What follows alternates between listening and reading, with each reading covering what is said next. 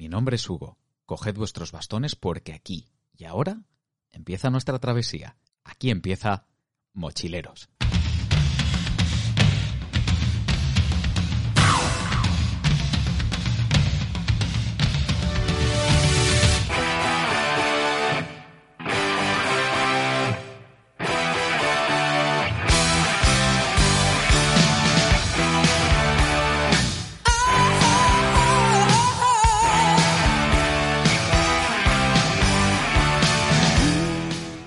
A toda la tropa, un programa más. Eh, volvemos de nuevo, estamos otra vez con, con, con, todo el mundo, con toda la gente que está al otro lado, para tratar de disfrutar hoy con, con otra aventura, con, con otra vivencia, con otra experiencia. Eh, yo creo que lo de aventura le va completamente como anillo al dedo, porque hoy además nos salimos eh, de lo habitual, de, de lo que es habitual normalmente en en mochileros para, para afrontar una, una, vivencia bastante, bastante peculiar.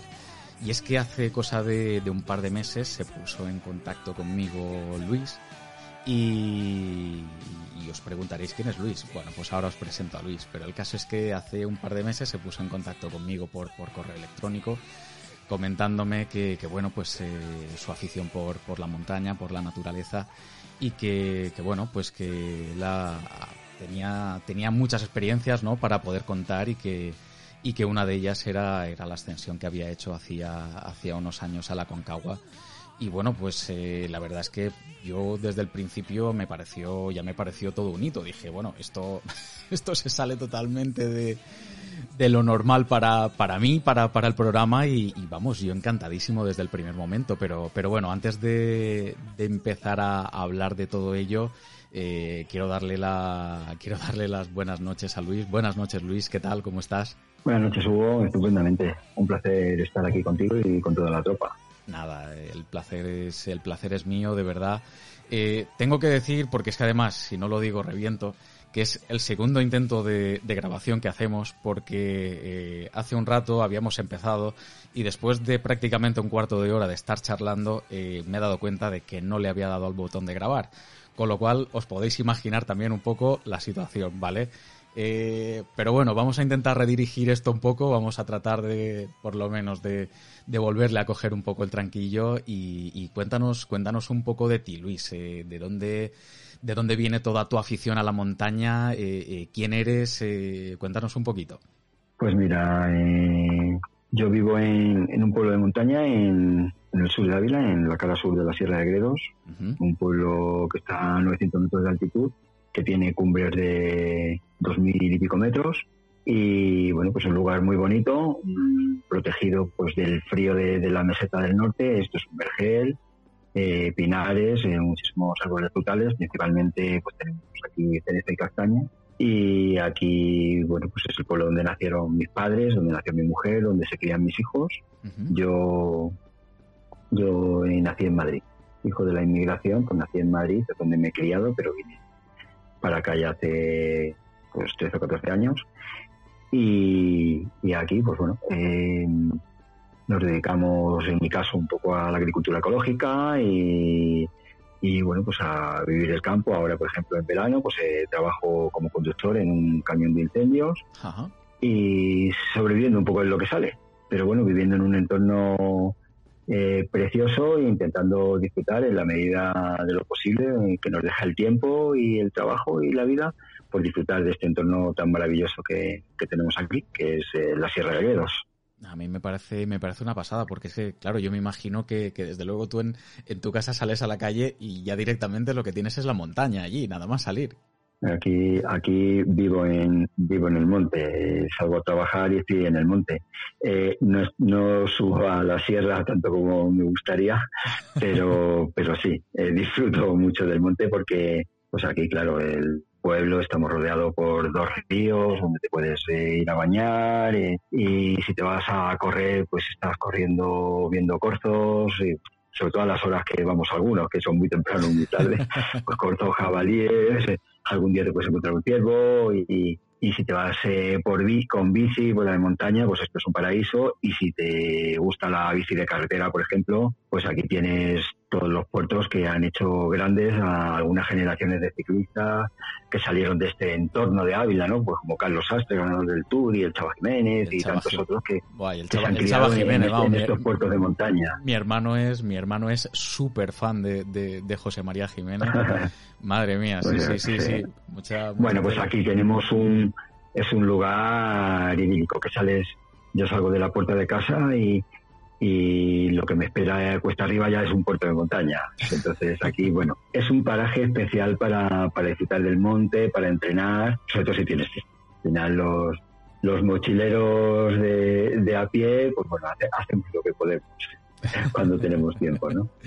Está claro, está claro. Pues mira, yo la, la, zona de, Gredos precisamente no la conozco, pero es una de esas cosillas que, que tengo pendiente, que tengo pendiente todavía. Eh, te quería preguntar también, Luis, eh, toda tu afición a la montaña, eh, ¿cómo surge? ¿Cómo, cómo nace? ¿Es, es, es reciente o es, o es, o, es, de hace ya algún tiempo? Esto, esto, esto yo creo que viene en el ADN eh, aquí al final, pues en un pueblo de montaña, la gente se ha criado eh, en relación con, la sierra. Sí que es verdad que para, para, las generaciones de nuestros abuelos aquí, la, sierra era un lugar peligroso, era un lugar de, trabajo, de peligro, donde la gente cruzando la montaña, pues para llevar los productos de aquí, que llevábamos nuestras manzanas, nuestras cebollas a la cara norte para traer grano y poder hacer eh, harina y pan, que aquí no había, pues eh, se cruzaba en malas condiciones, entonces había mala vestimenta, la gente se moría y, las historias que a mí me contaban mis abuelos eran eran de mucho sufrimiento, ¿no? de sufrimiento por, por necesidad. Claro, eh, ahora, pues, eh, vamos a la montaña a sufrir porque nos gusta sufrir, ¿no?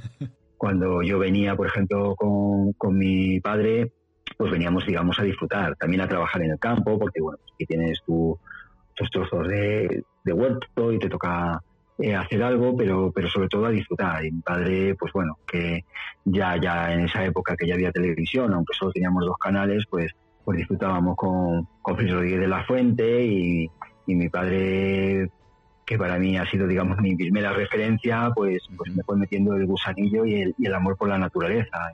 irnos por el monte a, ver pájaros, a ver reptiles, que se veía antes muchos, disfrutar con la víbora, con la culebra bastarda, saber que son venenosas, no, no hay peligro y, y, conocer tu entorno para mí era un descubrimiento, ¿no? Para, para alguien que además, eh, en ese caso, como yo vivía en la ciudad, aunque mi contacto con el pueblo por la cercanía de Madrid aquí era, era, era grande, ¿no? Pero, pero claro, el, el monte era eso, ¿no? Y entonces pues nace el, el amor por la naturaleza por ese contacto, como un niño de los de entonces que, que como no teníamos eh, tablet ni televisión y pues estábamos todo el día en el campo y todo el día lo único que hacíamos era bichear. Eh, yo me juntaba con los amigos, con los primos y, y, hacíamos cada día una cabaña porque el cabrero de turno nos la tiraba todos los días y, y hacíamos la cabaña y, un día subías 200 metros por encima del pueblo y, y creías que habías descubierto algo porque veías ahí sería la sierra y ahí te hacías tu cabaña y otro día ibas un poco más allá y descubrías una piedra, que para ti todo ese descubrimiento era como, como al, una vivencia que bueno, íbamos interiorizando y luego, pues bueno, no todos los amigos les da por seguir la montaña, a uno los da por pescar, a otros por ir a jugar las cartas a los bares, eh, claro. a otros y en mi caso, pues bueno, esa, ese amor por la naturaleza eh, pues sigue hoy en día intacto. Pues la verdad es que me parece, me parece súper bonito lo que, lo que cuentas, ¿no? Porque es que sí que es verdad que cuando eres pequeño y no sé, es que todo lo ves como una aventura, o por lo menos en el campo, en el monte, a mí me ocurría de pequeño también. Eh, eh, yo lo veía todo como una aventura realmente y después, bueno, eh, haces referencia a, Félix Rodríguez, a Félix Rodríguez de la Fuente, perdón, que vamos, yo creo que a, todo el mundo en, en nuestro país hizo, hizo que tuviéramos un poco más de, de, conciencia eh, eh, ecológica y, de la naturaleza y del entorno que nos rodeaba, ¿no? Que, era tan, tan increíble y lo que pasa es que, a veces pues caemos un poco en, en obviarlo, ¿no? En, en, no darle la importancia que realmente tiene. Así es. Pero bueno, el final es, es un entorno que tenemos ahí y bueno, pues los que estamos aquí metidos en, en, este en este podcast, en este en este fregado, esta tropa, pues somos, amantes de la naturaleza y, al alcance de la mano tenemos todavía muchísimos rincones maravillosos donde donde disfrutar y, y donde perdernos en soledad y, y, poder desconectar un poco, pues bueno, pues al final con esa rutina que tenemos día a día, que, que al final la montaña pues se convierte pues un poco en, en ese en ese lugar de escape, ¿no? O, de, o de, reconcilia, de reconciliación con, con, la propia vida, ¿no? Que, que a veces eh, nos fastidia, ¿no? Que decimos, pues es que esta vida es un fastidio, por no yo decir de otra manera. Y, al final, pues bueno, pues la vida tiene también su, sus cosas maravillosas, ¿no? Y, y entre ellas es eh, pues lo que tenemos a veces a la puerta de, casa, ¿no? Que, que, el día a día, la rutina y el estrés a veces no nos deja ver, ¿no? Desde, el parque que tenemos en casa y nos podemos ir a dar una vueltecita con la bici o a correr un rato y disfrutando de, pues, de los patos que ves, porque al final en los parques de nuestras ciudades pues también hay naturaleza. Sí, sí, sí, eh, así es. Que, a veces no vemos. Y, o irnos un poquito más lejos y, y bueno, pues al final vivimos aquí en la península ibérica, tenemos unos paisajes desde las, las costas y, la zona de, que tenéis por ahí abajo, Almería, Sierra Espuña, al Pirineo, Picos de Europa. Eh, bueno, eh, tenemos aquí un, montón de paisajes que, que, que, es que, bueno, somos unos afortunados en la medida de lo posible, ¿no? Desde luego, desde luego. Yo opino, opino igual que tú en ese sentido. ¿eh? Tenemos, tenemos una diversidad de, de, parajes totalmente diferentes que yo creo que al final hace que, que, tengamos eh, al alcance de la mano, ya que, ya que la península realmente no es tan grande. Eh, tenemos una diversidad tremenda de, de, lugares distintos a los que a los que poder acudir pues como tú dices, para poder desconectar y para estar en contacto con la naturaleza, estar en contacto con nosotros mismos también un poco, que, de vez en cuando viene bien y yo creo que no lo hacemos todo lo que debiéramos tampoco. Y, bueno, no sé, yo creo que va un poco por ahí también, ¿no? El, esa necesidad de, de, poder disfrutar de, la naturaleza, como, como tú decías. Claro. Pues en esa necesidad un poco al final que tienes disfrutar de la naturaleza, es verdad que yo, por ejemplo, digamos, al al, al mundo un poco de, del montañismo de alto nivel o de la escalada y eso, yo creo que ya me fui introduciendo más tarde, porque yo para mí la montaña no, la veía como desde ese punto de vista deportivo, era para mí simplemente la sierra era un lugar donde perderme, cogerme la mochila eh, y vivaquear en cualquier sitio, estar tres o cuatro días. Eh, y luego, por ejemplo, el, el, vivir en Madrid sí que me, me, puso en contacto con gente, con amigos, con los que, bueno, pues empiezas a escalar, empiezas a hacer cosillas y ahí empiezas a descubrir otro tipo, otro tipo de cosas que, pues yo realmente no salía de Gredos prácticamente, ¿sabes? Digamos que yo en Gredos lo tenía todo. Claro. Y entonces empiezas a descubrir los Pirineos y dices, madre mía, pero estas montañas, ¿no? Que, que, me parecen, claro, me, lo siguen pareciendo hoy en día, me parece un lugar maravilloso, ¿no? el que para subir a un pico pues tengas que, que necesites como mínimo dos días, ¿no? O pico de Europa, esa verticalidad caliza, ¿no? Espectacular, ¿no? Sí, sí. Y, luego, bueno, pues pues la escalada que te ayuda un poco pues también a progresar en, aunque sea para, para moverte en pues en, en, zonas que son un poco más técnicas, ¿no? Pues todo eso te ayuda, ¿no? Entonces, bueno, pues al final yo digamos que me fui acercando a otro tipo de montañismo también, pues cuando entras en grupos de montaña y, y entonces pues hay gente que, que ha ido a otros sitios y te empieza a contar historias y es cuando tú te empiezas a animar un poco y, y un día te surge la posibilidad y, y te animas a irte pues ya un poco más allá de los Pirineos y acabas yendo a los Alpes. En mi caso, por ejemplo, sin tener prácticamente conocimiento de eh, alpinístico, pues pues con, con, un primo del pueblo y mi mujer pues nos fuimos a, a los Alpes, eso fue en el año 95 y, y era un mes de octubre cuando no si yo hubiera tenido conocimiento de montaña pues posiblemente no hubiera ido no porque era finales de octubre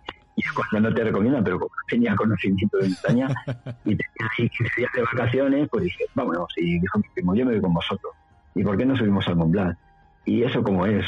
Y no te preocupes que, yo tengo cuerda y, y hacemos unas prácticas y tal y cuando nos quisimos dar cuenta estaban todos los refugios cerrados y había un pequeño refugio que ahí sí que subías con la guilde de Midi, con el teleférico, y nos encontramos en octubre allí en donde nos dejó el teleférico, allí saliendo de una cueva, en medio de una arista que había que cruzar y viendo allí aquellas montañas que eran de, de portada de, de, envoltorio de, de, chocolate suizo y yo dije, madre mía.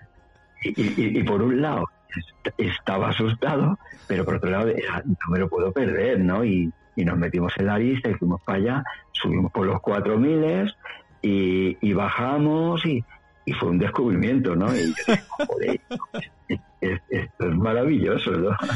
Pero claro, ahí, ahí descubrí que, que hay que formarse y entonces, bueno, pues poco a poco eh, yo sí que participé un poco, pues como estáis haciendo muchos, pues hice cursos de escalada deportiva, de escalada alpina, alpinismo básico, alpinismo avanzado, rescate en medio glaciar, eh, mm, porque es, importante formarse, ¿sabes? Sobre todo para, para intentar ser autónomo, ¿no? Porque si tienes cierta autonomía, puedes disfrutar más, que también se puede ir con guía a muchas montañas, pero bueno, los montañeros que, que nos gusta un poco la soledad, pues si podemos ser un poco autónomos, mejor.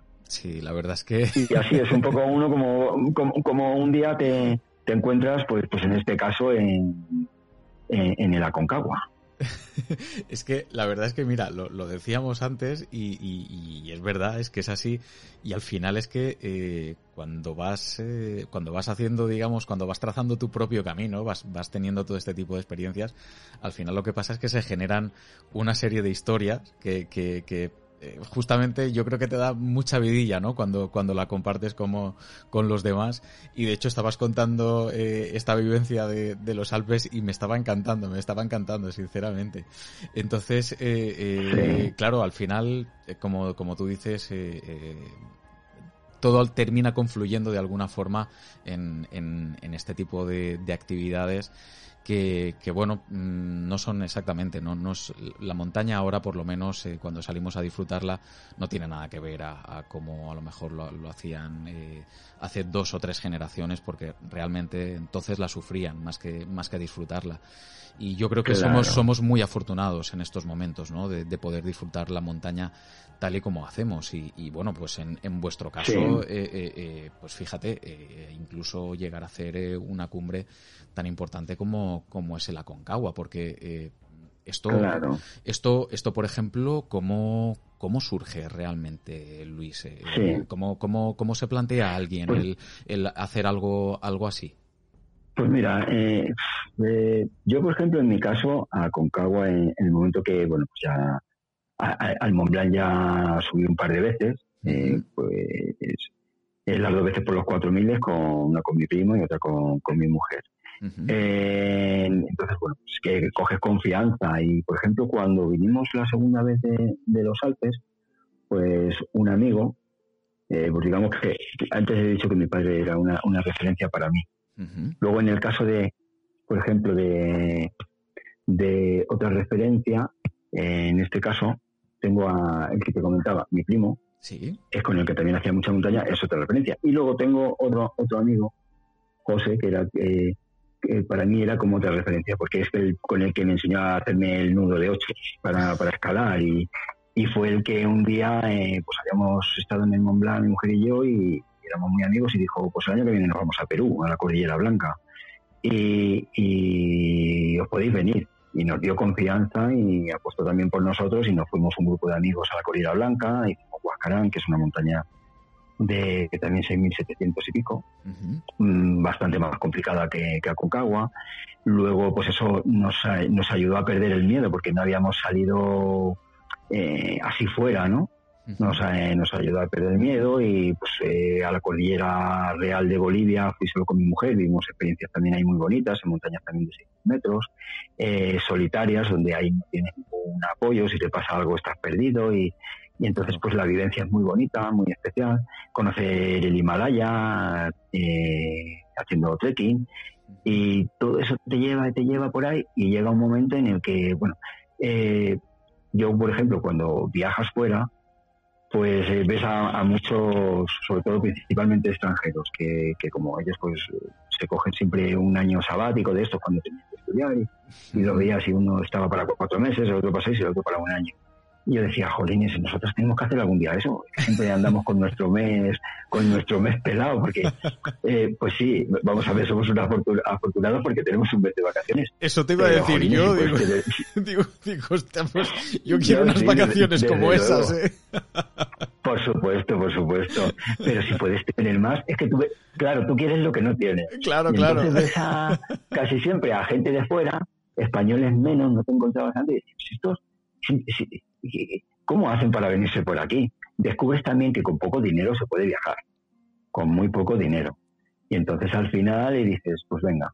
Eh, y llega un día en que surge la posibilidad, casi sin, sin prepararlo, de decir, eh, vámonos, a, vámonos a Argentina.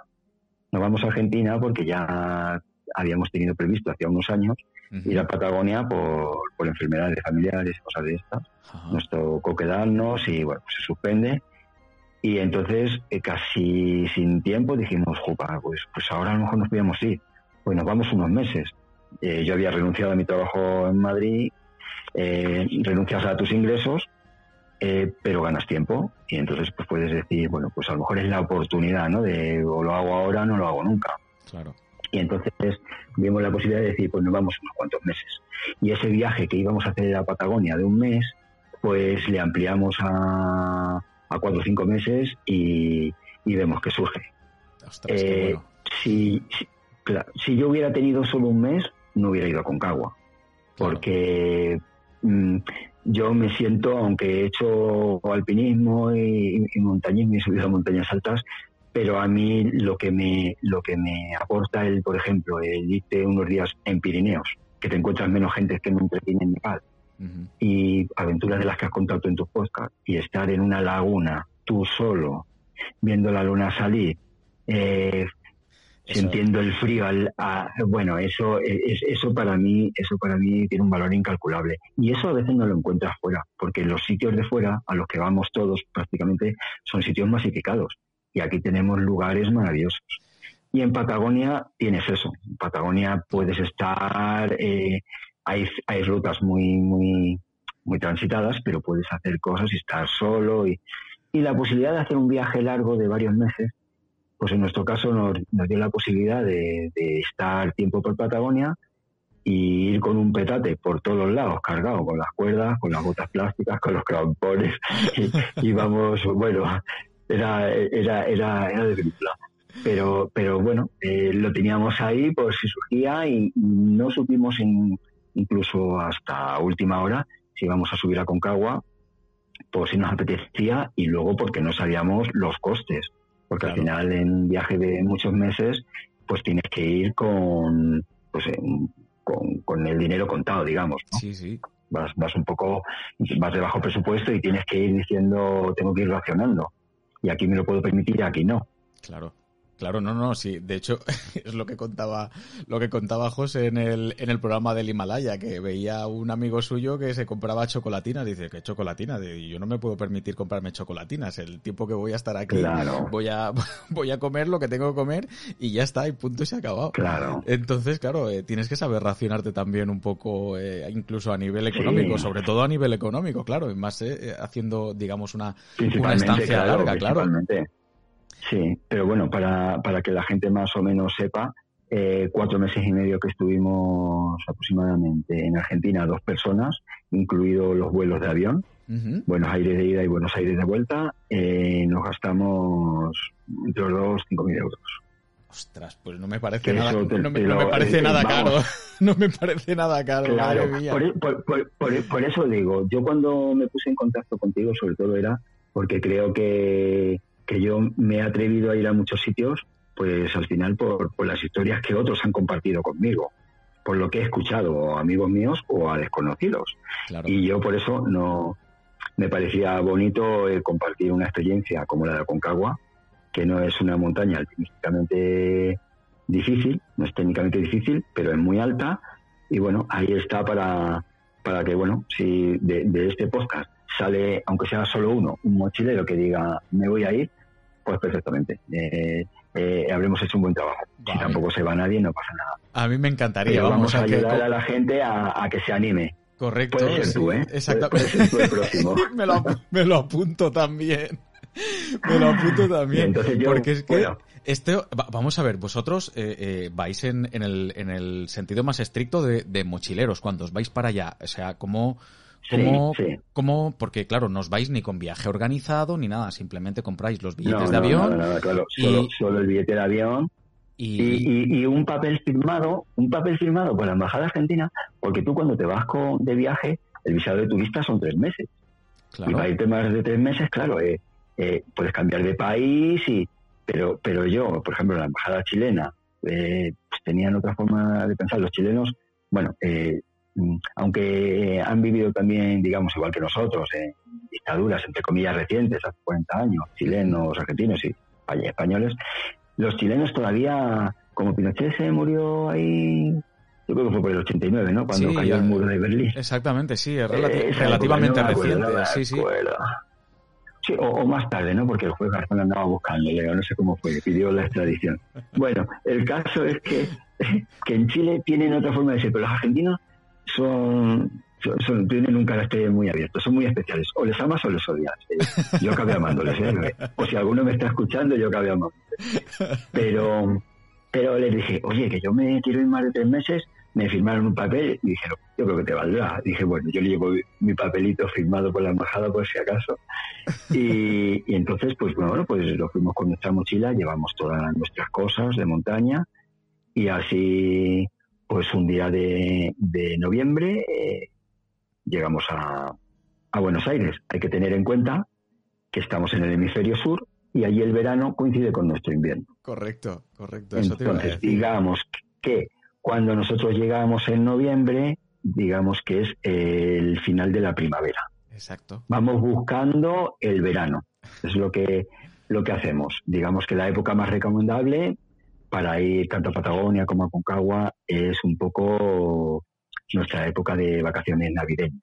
Eh, digamos, la segunda quincena de diciembre, el mes de enero, la primera quincena de febrero, son las épocas meteorológicamente hablando más estables para poder hacer trekking en, todo lo que es el, hemisferio sur, bueno, el hemisferio sur, en la parte de la Patagonia, de Argentina y de Chile. Es distinto, por ejemplo, si vas a hacer montañismo a, a las zonas más ecuatoriales, como Perú, Bolivia, que hay, eh, hay que ir en la época seca, que ahí coincide con nuestro verano. Pero en el caso de Argentina y Chile eh, es nuestro invierno. O sea, preferible, preferible por lo menos las navidades, vamos, tal cual. Sí, sí. Eh, allí es temporada alta. Allí es cuando te vas a encontrar más gente seguro. Claro, claro, evidentemente. Yo te iba a preguntar también. Los occidentales, sí, no, no, te, te, iba, te iba a hacer una pregunta. Eh, termíname, termina, no, no, no te preocupes, dime. no, solo decir que, la mayoría, que la mayoría de los que hacen turismo somos los occidentales que, celebramos la, Navidad. Claro. Entonces, pues siempre Semana Santa, Navidad, pues eh, estamos desde gente de Norteamérica, como de Australia, de Europa, eh, nos repartimos por el mundo y es cuando más coincidimos.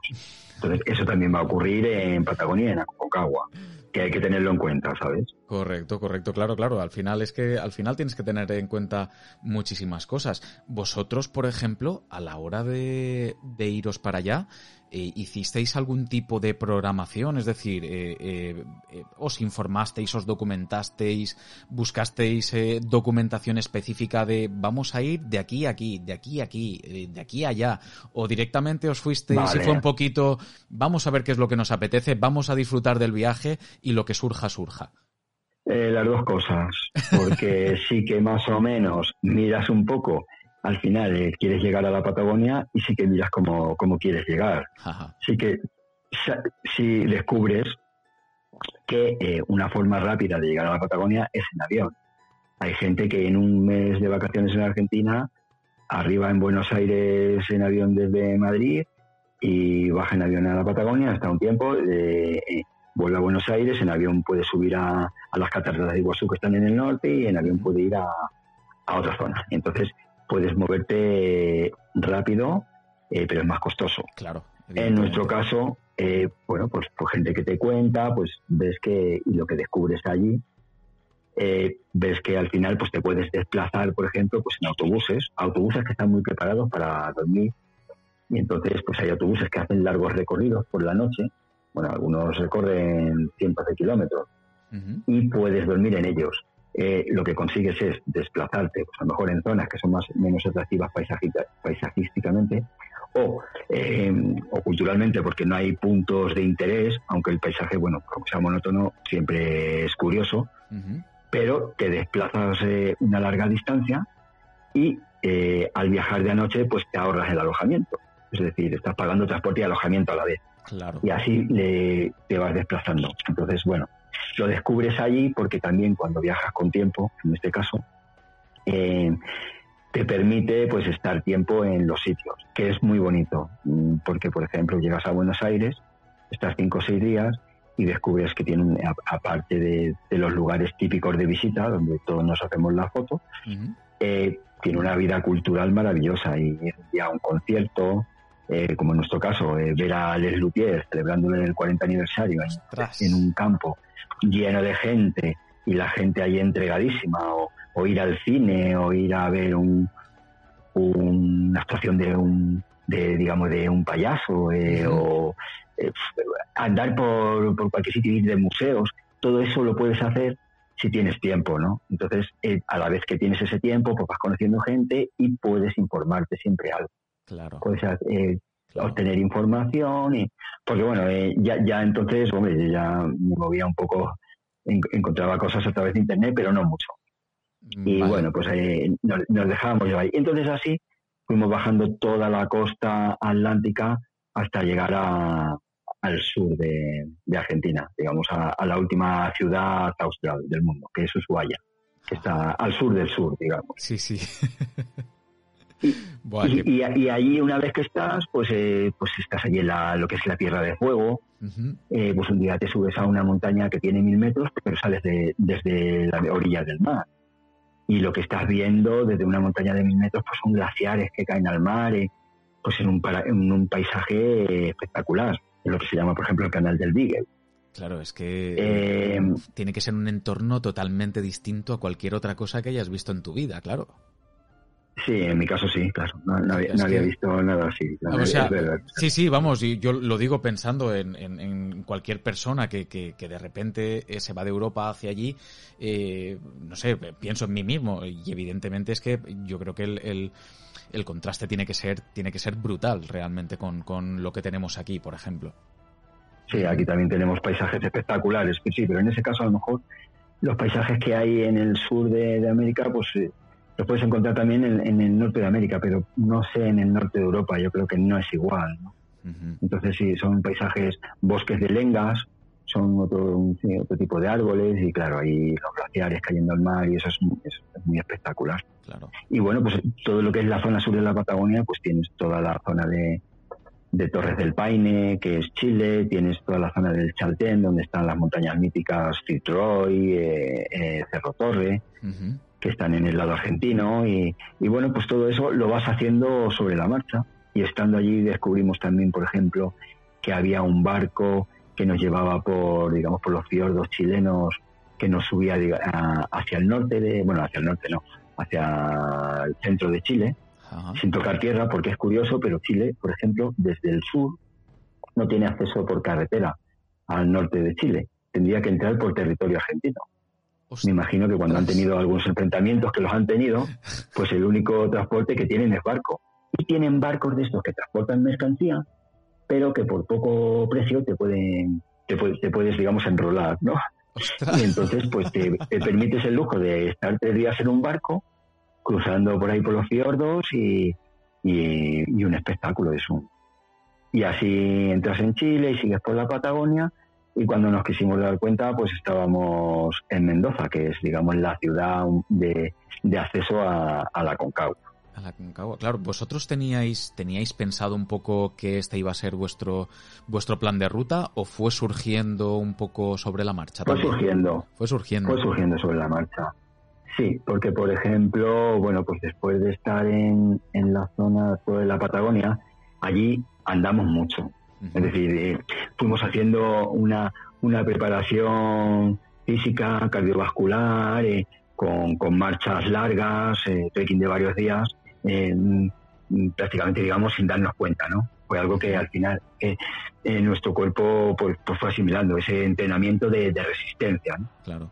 Eh, y, pero las montañas que subimos, pues, pues eran, subimos algunas montañas volcanes de tres mil y pico metros, pero ya no más, montañas que las tienes aquí, de la misma altitud.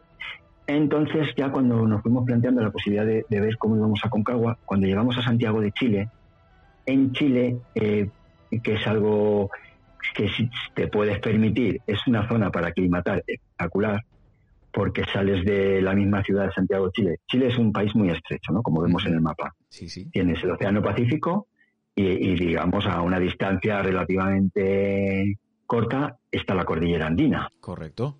Hace, hace que, claro, tiene unos bosques espectaculares porque las corrientes que llegan de la, del Pacífico se quedan ahí.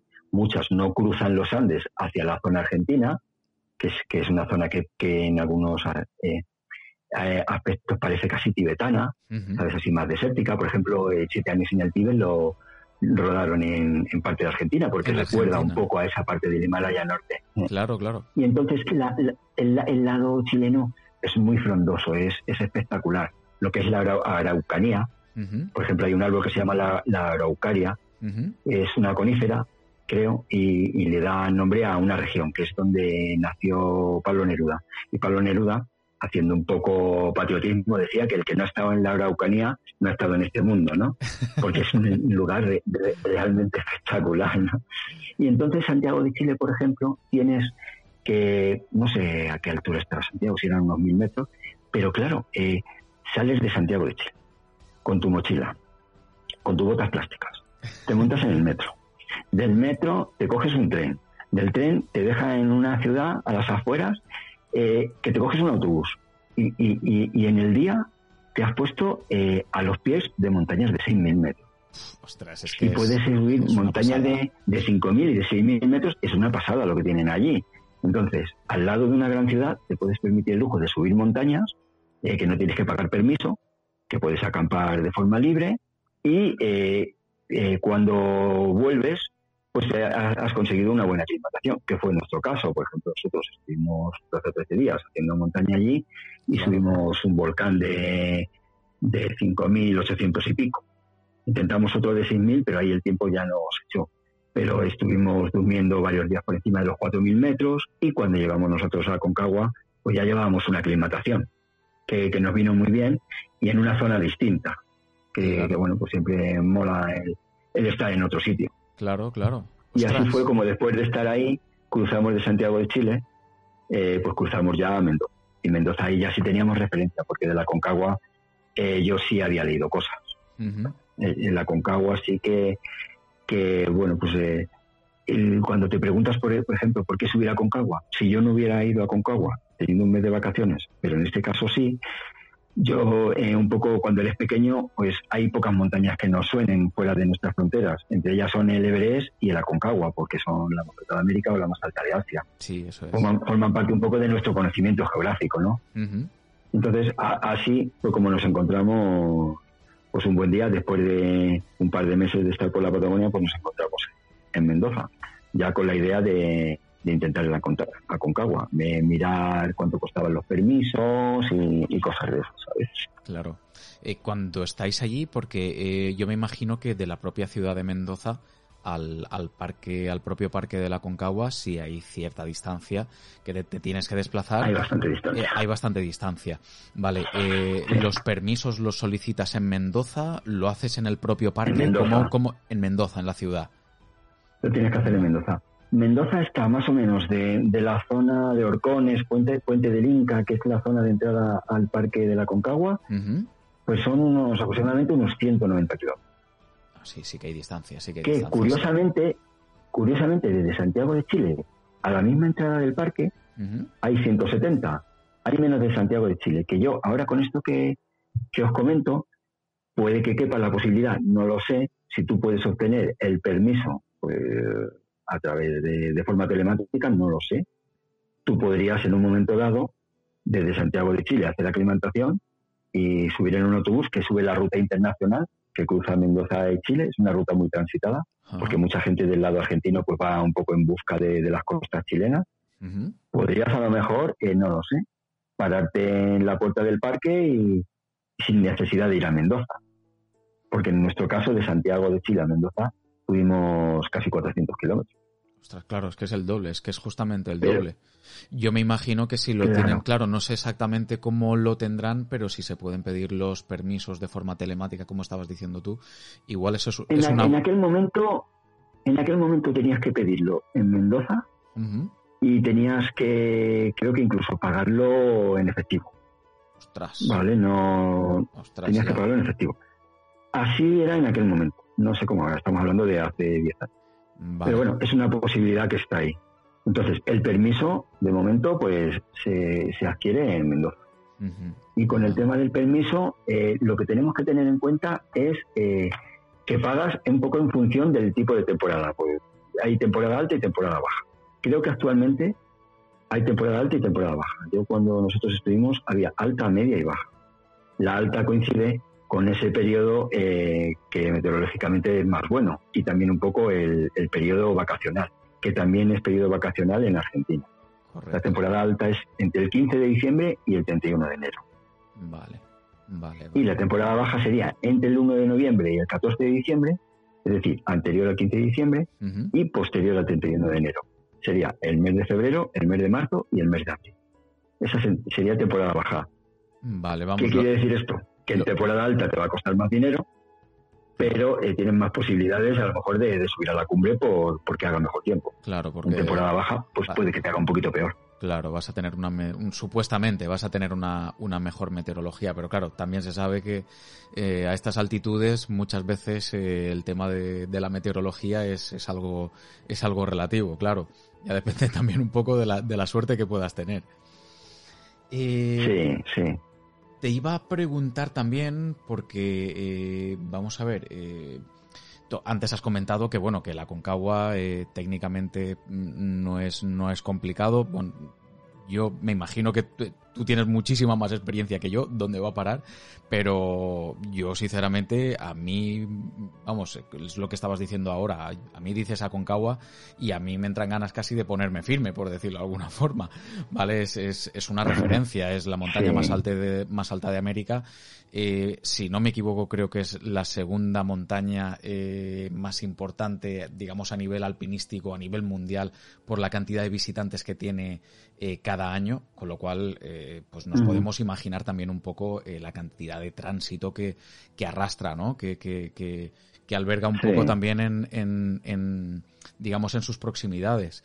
Y, y después eh, eh, la ascensión, tú comentas que, que, no es especialmente técnica, que incluso has, has hecho cosas en, en, Sudamérica muchísimo más técnicas, pero eh, aún así yo creo que eh, a pesar de todo ello, eh, yo creo que incluso, pues es eso, ¿no? a pesar de esa ausencia de, de digamos, de complicación técnica, igualmente yo creo que es algo, es algo delicado a la hora de, de de afrontarlo. Eh, eh, no sé, eh, sí, igual a lo mejor no tienes que hacer escaladas en, en hielo, por decirlo de alguna forma, o no tienes que hacer cascadas de hielo, pero, pero igualmente te requiere una aclimatación que vosotros hicisteis en, en Santiago de Chile, en la zona de Santiago de Chile, y es decir, requiere unas condiciones que no se tienen por, por mm, digamos, de forma normal. Eh, eh, es algo, es algo que tienes que, digamos que tienes que trabajar, porque es que si no, no puedes llegar allí de buenas a primeras como y, pretender eh, hacer cumbre de un día para el otro, como quien dice. Es, es importante lo que has dicho, porque sobre todo a cualquier montaña, sea de cualquier altitud, sea la que tengamos al lado de casa o, la más lejana, la tenemos que tener respeto. Y, y, eso tiene que ser algo algo prioritario en cualquier mochilero. Siempre que salimos al monte, salimos a un medio que, es cambiante, que es variable. La montaña sabemos que en un momento dado pueden, pueden variar las condiciones. Eh, hoy en día tenemos eh, bastantes métodos de, predicción meteorológica para saber más o menos eh, qué tiempo te vas a encontrar, ya sea en la montaña de casa o, o en el mismo Everest. Pero eh, siempre puede haber condiciones que, te pueden hacerlo pasar bastante mal, como puede ser una tormenta, el viento, cualquier cosa de esas. Pero en el caso de la Concagua, y eso sí que lo tenemos que tener en cuenta, el factor más determinante es la altitud, porque estamos hablando de casi 7.000 metros. Claro. Eh, Entonces, ese es un factor que tenemos que tener en cuenta a la hora de, eh, afrontar la ascensión. Porque aunque técnicamente no sea difícil, tenemos que ser muy humildes y saber que, es una montaña que no se suelta. Que aunque veamos que hay deportistas de élite que baten récord en las montañas más altas del mundo, eh, esos deportistas de élite, antes de batir récord en esas montañas tan altas, han estado ya en la cumbre de esa montaña para No se bajan del avión y suben, a no ser que pasen por una cámara hiperbárica, claro. que, los hay. Sí, sí, sí. Pero, pero es, eso es, fundamental para saber porque eh, cuando queramos subir, a lo mejor si nos planteamos subir a Concagua, eh, tenemos posibilidad de subir desde eh, ir con, agencias que, nos lo preparan. Hay, hay profesionales muy buenos en España, alpinistas reconocidos a nivel mundial que, organizan ascensiones a, a la Concagua, pero cuando vemos esos programas, tú en 20 días eh, pues al final eh, la oferta es que tú sales hoy del aeropuerto de Madrid de Barajas esta noche, eh, mañana por la noche ya estás en Mendoza, en dos vuelos, es decir, en 24 horas te has puesto en Mendoza, ya te tienen el permiso preparado, al día siguiente ya estás en la puerta del parque. Y en 20 días tú sales de Madrid y vuelves a Madrid habiendo intentado la Concagua. Entonces, claro, para mí eh, se puede hacer porque vas con guías que, te van a ayudar y luego en el parque vas a tener eh, asistencia médica, pero claro, eh, es muy poco tiempo. Y luego, hombre, pues yo siempre animo a la gente que, que somos mochileros y que los mochileros, pues está bien que nos vayamos con nuestra mochila y aunque perdamos un poquito más de tiempo, pues a lo mejor vamos a Mendoza y el permiso nos va a tardar dos, tres días, pero esos días pues podemos aprovechar para darnos un paseo, para darnos una vueltecita. Mendoza es verdad que es una, es una ciudad que perdió, digamos, su encanto colonial, como tantas ciudades de Latinoamérica, pues por un terremoto que tuvo hace 150 años y bueno, pues ya las edificaciones son distintas, pero te encuentras siempre, pues lo que digo, pues siempre te puedes ir al teatro y, y, y, estar en otro ambiente y con otra gente y compartir vivencias pues con gente de allí, porque compartes cultura y, y a mí me parece muy interesante. Eh, te lleva más tiempo, pero te va a salir también más económico. Entonces, un viaje un poquito más largo, si no puedes permitírtelo, porque no puedes tener un mes de vacaciones y tienes 20 días y tu sueño es ir a la Concagua, eh, yo te digo ánimo, ¿sabes? Eh, lo único que, bueno, pues ahí entran otros factores, pero bueno, te, te, puedes ir con un guía que te, que te va a ayudar, te va a apoyar y, te va a enseñar mejor que cualquiera de nosotros mismos. ¿no? Aunque es importante saber que como nos conocemos a nosotros mismos, eh, nadie nos conoce.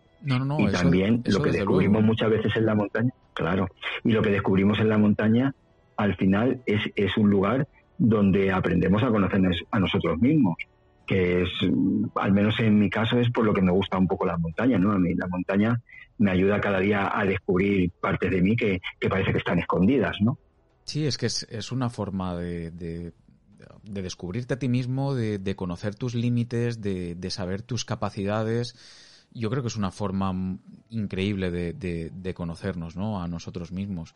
Y después, por otro lado, eh, yo lo que estabas comentando ahora, que claro, eh, los viajes organizados, pasa igual que yo me imagino que con, todo el tema del el himalayismo eh, comercial que hay hoy en día, realmente cualquier pico, cualquier cumbre la puedes, eh, la, puedes hacer hoy en día, la puedes contratar para tratar de, hacer una intentona de, de, subir, de hacer cumbre y demás. Eh, yo no sé, a ver, yo soy total desconocedor, eh, me considero un ignorante al, al respecto, pero no sé hasta qué, hasta qué punto el tratar de de poner al, al organismo, a, nuestro propio cuerpo, en, en, una tesitura de, digamos, de ese calado, eh, sales de Madrid, te plantas en Mendoza al día siguiente, en, en, en 24, 48 horas, en, en, en 72 horas estás en, en el, digamos, estás en el campo base. Estás en el campo base, estamos a más de 4.000 metros de altura. Eh, la diferencia, por ejemplo, yo creo que es brutal. No sé, eh, eh, yo, tengo la sensación de que realmente estamos llevando también al organismo eh, un poco a, si no estamos acostumbrados, no sé, a unos límites que, igual a lo mejor no son ni demasiado recomendables, sin hacer ni tan siquiera una, pequeña aclimatación previa. No, no sé cómo lo ves tú eso, Luis. Sí, plantearnos si, si, puede ser perjudicial para nuestra salud. No, yo, yo creo que, que eso se puede hacer y, y se hace porque los, los, si no, los profesionales que te acompañan y que organizan expediciones a la Concagua no las harían. Son gente que, bueno, pues que muchos han subido montañas de 8.000 metros y ellos cuando van a una montaña de 8.000 metros se ponen en 6.000 metros eh, prácticamente en los primeros 10 días, ¿sabes? Saben que se puede hacer, saben que se puede hacer, pero sí que hay que tener algunos datos en cuenta. Porque, por ejemplo, aquí la ascensión a la Concagua, lo que vamos a hacer es, desde el momento que partimos de la carretera, donde nos deja ya el, último vehículo, hasta que lleguemos a la cumbre, van a ser 41 kilómetros. En esos 41 kilómetros vamos a subir 4.000 metros de desnivel, que es un poco lo que tú decías. Y vamos a hacerlo de forma progresiva. Lo vamos a hacer de forma progresiva, eh, digamos, en, como un serrucho. Forma progresiva no es como una escalera. Una escalera sería, hoy subo a 4.000, mañana 4.500, pasado a 5.000. No, un serrucho, es decir, hoy estoy en 4.000, subo a 4.500 y vuelvo a bajar a dormir a 4.000. Al día siguiente ya puedo dormir a 4.500, porque ya he estado a esa altitud. Duermo a 4.500, puedo subir a 5.000, pero vuelvo a dormir a 4.500. Voy haciendo la táctica del serrucho, es decir, eh, subo alto, pero duermo más bajo. Y así es como me aclimato a, a la altura porque el, lo que tenemos que hacer es adaptar eh, nuestro, cuerpo a esa altitud. Claro. Eh, eh, porque, porque lo que en realidad lo que ocurre es que cuando decimos es que hay menos oxígeno en ahí arriba, en realidad la cantidad de oxígeno en cualquier parte del planeta, de la Tierra, es, es, la misma. pero lo que ocurre es que la presión atmosférica, cuanto más alto, la, presión atmosférica es menor. Por eso la capacidad de transporte de oxígeno en la sangre disminuye. Entonces, el aclimatarnos lo que va a hacer es favorecer eh, eh, la fabricación de glóbulos rojos, que al final los glóbulos rojos, la hemoglobina, es la que va a transportar el oxígeno. Y eso lo tenemos que hacer de forma lenta, no tener prisa para poder adaptar nuestro cuerpo a la altitud. Entonces, eh, es factible hacerlo. Ahora, cada uno ya un poco lo puede hacer más rápido o más lento. Yo, en nuestro caso, eh, la ascensión que hicimos, la hicimos, la podíamos haber hecho a lo mejor más rápido, pero como teníamos tiempo y, queríamos asegurarnos ir a la cumbre, no teníamos prisa, pues la, hicimos siempre de forma humilde. Pero hay gente eh, que ves que hay gente que no está preparada y, y se plantean ascensiones en cuatro días. Pero bueno, luego la altitud te dice hasta aquí, Claro. La altitud no es como es, como un tío que te dice, oye, tu ticket llegaba hasta aquí y tú ya no puedes seguir, te das la vuelta. Claro, claro. Eh, ahí, la, altitud no perdona. Una cosa es lo que tú quieras y otra cosa es lo que, lo que tu cuerpo pueda. claro, Entonces, bueno, nosotros en nuestro caso, pues, pues de Mendoza, al ir por libre, pues nos tocó quedarnos ahí unos días hasta que nos dieron el permiso y así fue pues como un día ya que nos dijeron, eh, mañana tienes permiso. Pues eh, a ese día pues llegamos y nos levantamos por la mañana y, y fuimos a conseguir el permiso, dejar la habitación donde habíamos estado durmiendo libre y antes de tomar el colectivo, el autobús que nos iba a llevar, digamos, a, en nuestro caso fue a Penitente, eh, pues pasamos por un tenedor libre. Tenedor libre es como llaman allá los buffets libres. Vale. Eh, si eres amante de la carne, eh, eh, yo principalmente como vegetales, aquí en el pueblo porque soy productor, eh, pero, pero, la carne tengo que decir que me gusta y la carne argentina yo no he probado ninguna igual. Tienen allí unos, unos terrenos vírgenes que las vacas pastan libres. Aquí tenemos la vaca vileña en nuestra Sierra de Gredos, una carne excelente, la que se llama ternera de Ávila, pero la de Argentina es, es espectacular, es de una calidad. Y si vas a un tenedor libre, te metes allí, sales que casi que te tienen que llevar cogido y te llevas ya por lo, por lo menos una carga una carga de energía que esa ya no te la quita nadie. En nuestro caso, pasamos por el tenedor libre la noche anterior y justo antes de coger el colectivo.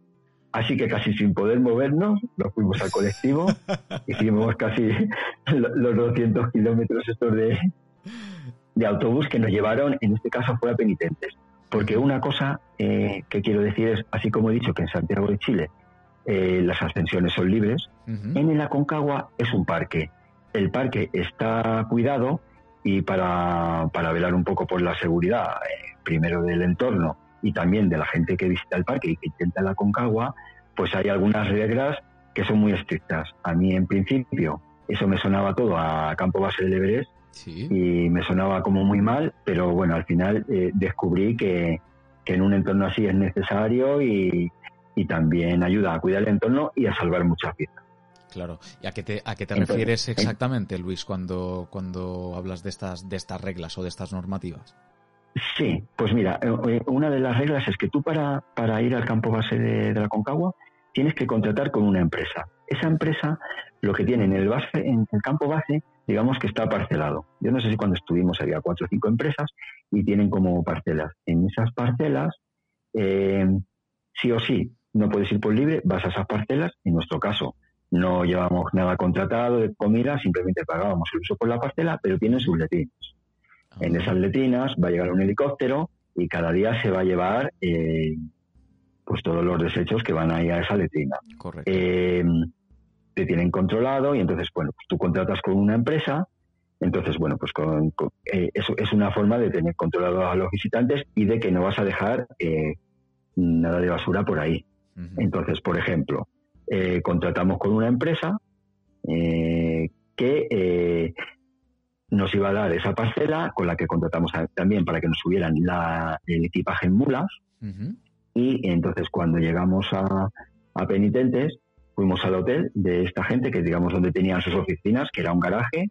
Allí llegamos, preparamos nuestros petates, o sea, es decir, nuestra mochila, eh, la metemos como en un petate. En un petate porque así va más protegida de, los roces, de los choques o, o, de las cuerdas con la que aprietan para que no se rompa nada. Correcto.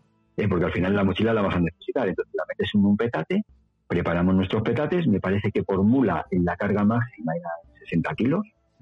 Eh, entonces no me acuerdo, ahí, no te sé decir si cogemos eh, dos medias cargas.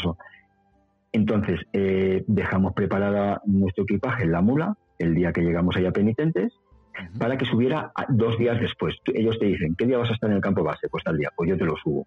O sea, si tú necesitas dos, tres días para subir al campo base, las mulas no te preocupes que suben en, un rato. Esas van a tu pastilla. Claro. Esas están aclimatadas de sola.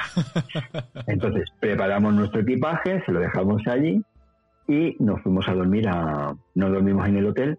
Ellos tenían una especie de refugio también en ese pueblecito, que, que era una coquetería así muy chulo y la verdad es que allí pues, pues bueno, pues tuvimos una habitación para nosotros, todo de madera, había gente que iba con el viaje organizado, entonces les prepararon la cena.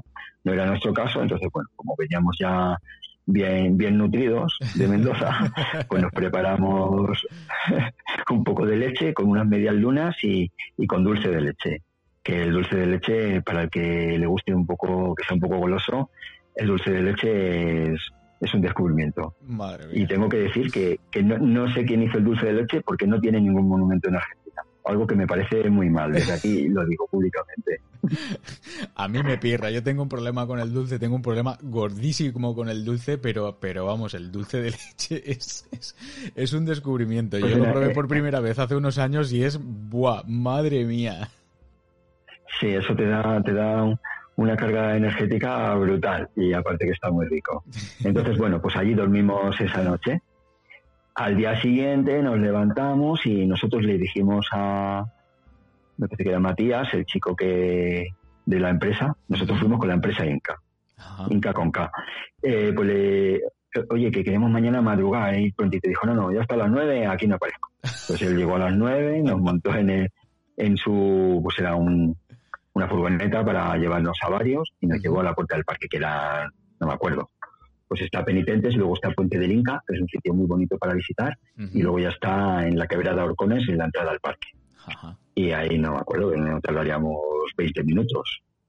Y ahí nos dejó, nosotros íbamos con nuestra pequeña mochila, porque los petates ya los subirían las, las mulas, Y entonces con una pequeña mochila, que ahora contaré un poco qué llevábamos y por qué, pues fuimos al parque, tienes que, ir con tu permiso para que te lo sellen, ellos comprueban que tienes tu permiso y el guardaparque pues te da algunas instrucciones, entre ellas decir que no puedes dejar nada de basura, algo que todos los mochileros tenemos asumido, y te entrega una bolsa de basura donde tú vas a depositar toda la basura eh, que hagas en el trayecto entre la entrada al parque y el campo base de la Concagua, que se llama Plaza de Mulas, y esa bolsa al volver la vas a tener que entregar en, el parque, con la basura, si no, eh, multa.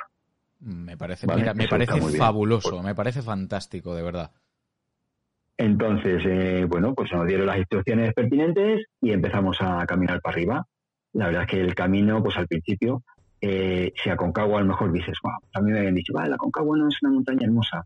La cara sur de la Concagua, que no es la que vamos a ascender, nosotros los mochileros, la cara sur es una cara himaláyica espectacular y la vas viendo ya desde la carretera y es preciosa. Vas por un paisaje, pues como un poco ya había anticipado antes, que parece así como tibetano. De hecho, la productora de siete años en el Tíbet donó al Parque de la Concagua un puente colgante que utilizaron en la película y lo tienen allí para atravesar el río Orcones, que es el que desciende de, de Aconcagua. Entonces le cruzas y bueno, para los que sean muy cinéfilos, que se hagan allí la foto de turno. muy bien, mira, yo eso me lo apunto, eso no tenía ni idea. Bueno, pues hemos salido a, me parece que, está más o menos a 2.950 metros, no, o 2.800, eh, lo que es la carretera, sí, 2.950 por ahí. Eh, y vamos a ir el primer día hasta Confluencia. Se llama Confluencia porque es un punto donde se une el río Orcones inferior con el río Orcones superior, que es el que baja de Plaza Mulas. El inferior baja de la cara sur de la Concagua y ahí se juntan. Entonces, Confluencia está a 3.800 metros. Entonces, para no subir el primer día hasta los 4.300 del campo base, no hacer 1.400 metros de desnivel de golpe, y hacer esa aclimatación progresiva, la gente normalmente sube hasta confluencia. Ahí tienen como una especie de campo base, con domos, con agua corriente, y ahí duermes. Entonces, ahí vamos a tener nuestra primera visita al médico. Ahí el médico lo que nos va a hacer es, nos va a hacer pues un control de la saturación de oxígeno, mirarnos la tensión, eh, mirarte un poco la respiración, para ver qué tal estás. Así que eso, bueno, pues, eh, pues está bien, porque nos sirve para un poco para, para ver si realmente estamos bien aclimatados. Claro. Eh, ellos nunca, ellos si, si están mal no te van a permitir que continúes. A mí eso me parece, me pues parece fantástico, porque si hay alguien que por lo que sea, a lo mejor no es consciente o tiene cualquier tipo de problema transitorio en esos momentos, pues el hecho de que tengas allí un profesional que, te está haciendo un, digamos, como un pequeño chequeo sobre el terreno y te dice, pues mira, tú no estás en condiciones, eh, lo siento un montón, pero, pero olvídate, pues la verdad me parece, me parece muy bien, porque es que lo que estás haciendo es evitar males mayores a posteriori, desde luego. Claro, claro, eso sí. Y bueno, y principalmente están velando por tu salud. Claro, claro. Que lo tenemos que tener en cuenta. Por, supuesto, por supuesto. Entonces, mucha gente se queda a dormir ahí ese día. Eh, nosotros, en nuestro caso, eh, la gente normalmente se queda a dormir a 3.800. Al día siguiente se suben a, a ver la cara sur de la Concagua, un sitio que se llama Plaza de Francia, que estaba sobre unos 4.200 y vuelven a bajar a confluencia. Es decir, van haciendo un poco la, vamos haciendo la táctica del servicio. Dormimos a 3.800, subimos a 4.200 y volvemos a bajar a 3.800. En nuestro caso, como traíamos, digamos, aclimatación ya y nos encontrábamos bien, y los médicos la verdad es que nos dijeron que estábamos bien, eh, pues llegamos, eh, me parece que echamos desde Penny, desde la, desde la entrada al parque hasta confluencia, pues unas cuatro horas. Habíamos salido pues a las nueve, nueve y pico. Nos salíamos a las nueve y media y, a la una estábamos allí. Ahí los de los de la empresa Inca, cuando llegamos allí, sí nos invitaron a, un juguito, a un zumo. Entonces nos tomamos el zumito, picamos algo y tiramos directamente para, para la Plaza de Francia, que eso está a 4.200. Y ahí te encuentras la cara sur de la Concagua, que es espectacular. Es una cara si así la primera ascensión a, la Concagua fue en el año 1897, la cara sur no se, asciende hasta el 1954. Ya se habían subido algunos 8.000. Sí, sí, no, yo de hecho estoy viendo fotos tal cual lo estás diciendo tú y, poco más o menos eh, eh, el, trayecto que estuvisteis haciendo y me parece alucinante. Yo por lo menos la foto que estoy viendo ahora mismo de la cara sur de la Concagua es lo que tú estás diciendo. Esto es, parece el Himalaya realmente. Esto parece que te estés que te estés metiendo En, en, una cordillera en, Nepal. Es, es una barbaridad esto. Sí, es un, es un desafío alpino. Como parece que tú ya en un podcast comentaste de, no sé si era un, ecuatoriano que habían hecho un récord subiendo por la cara sur y... Sí, cierto, cierto, eh, cierto, sí, sí, sí, sí. sí. muy, muy interesante la actividad de. Pero, eh, oye, no nos comparemos con esto, ¿vale? Nosotros somos mochileros y vamos a seguir nuestro camino poco a poco. En nuestro caso, bueno, pues en el caso de, mi mujer, de Monse y yo, pues subimos allí, eh, disfrutamos de, de, la vista. Sí que recuerdo que tenían allí como un croquis con las vías que hay, que es una pasada. Hay, hay vías espectaculares, desde la primera que hicieron los franceses en el 54 a, por ejemplo, Reynold Mellner, que le conocemos mucho, ¿no? un gran alpinista, hizo una en solitario en el año 74, subiendo y bajando él solo, sin, sin uso de cuerda, cosa que, bueno, pues gente, estratosférica. Sí, sí, lo, de, pues ese hombre no tiene nombre. es un lugar espectacular. Y volvimos a bajar a confluencia y ahí dormimos. Esa noche nosotros, como no llevábamos tienda, porque la tienda eh, iba, en la, iba, iba a subir con las mulas, ahí sí que dormimos en una, en una carpa, en un domo, que es bueno, como llaman a las tiendas, digamos, de campo base, unas tiendas así, forma iglú grandes. Y dormimos allí, disfrutamos esa, esa noche un poco del fresquillo, porque hacía bastante frío. Y al día siguiente, pues ya nos levantamos y a tirar para, para, para el campo base de, de la Concagua. Eh, sí quería, quería comentar en este trayecto que nosotros lo que vamos a hacer es lo que se conoce como la ruta normal. Esta ruta normal fue la primera que se subió, eh, que la subió un suizo, como he dicho antes, en 1897.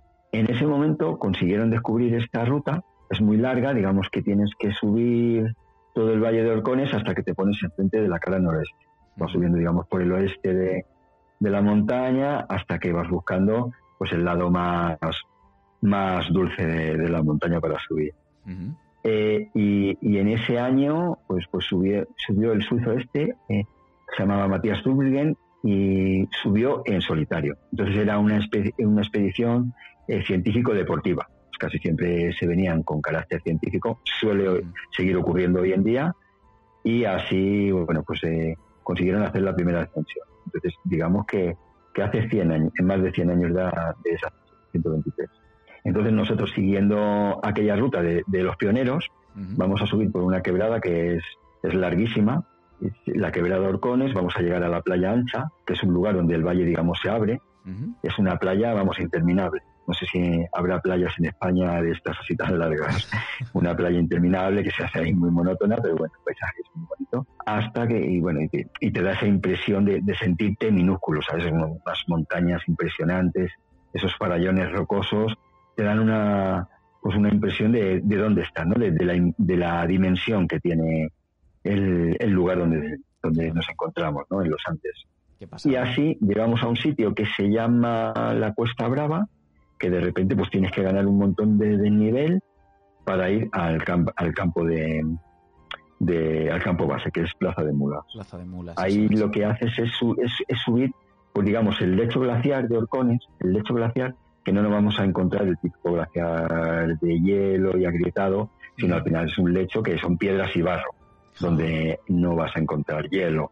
Pues por esa cuesta vas a llegar y cuando llegas a una gran plataforma ahí está Plaza de Mulas, digamos la, la, ciudad más alta de los Andes, en la que vamos a vivir unos días. Claro que yo estoy viendo fotos aquí también y, realmente son eso, son barracones, eh, unas cuantas tiendas de campaña y me imagino que con, los servicios que puedas que puedas tener allí eh, y demás y pues mira tienes tienes eh, en nuestro caso pues al final vas en un sitio donde tienes esa parcela.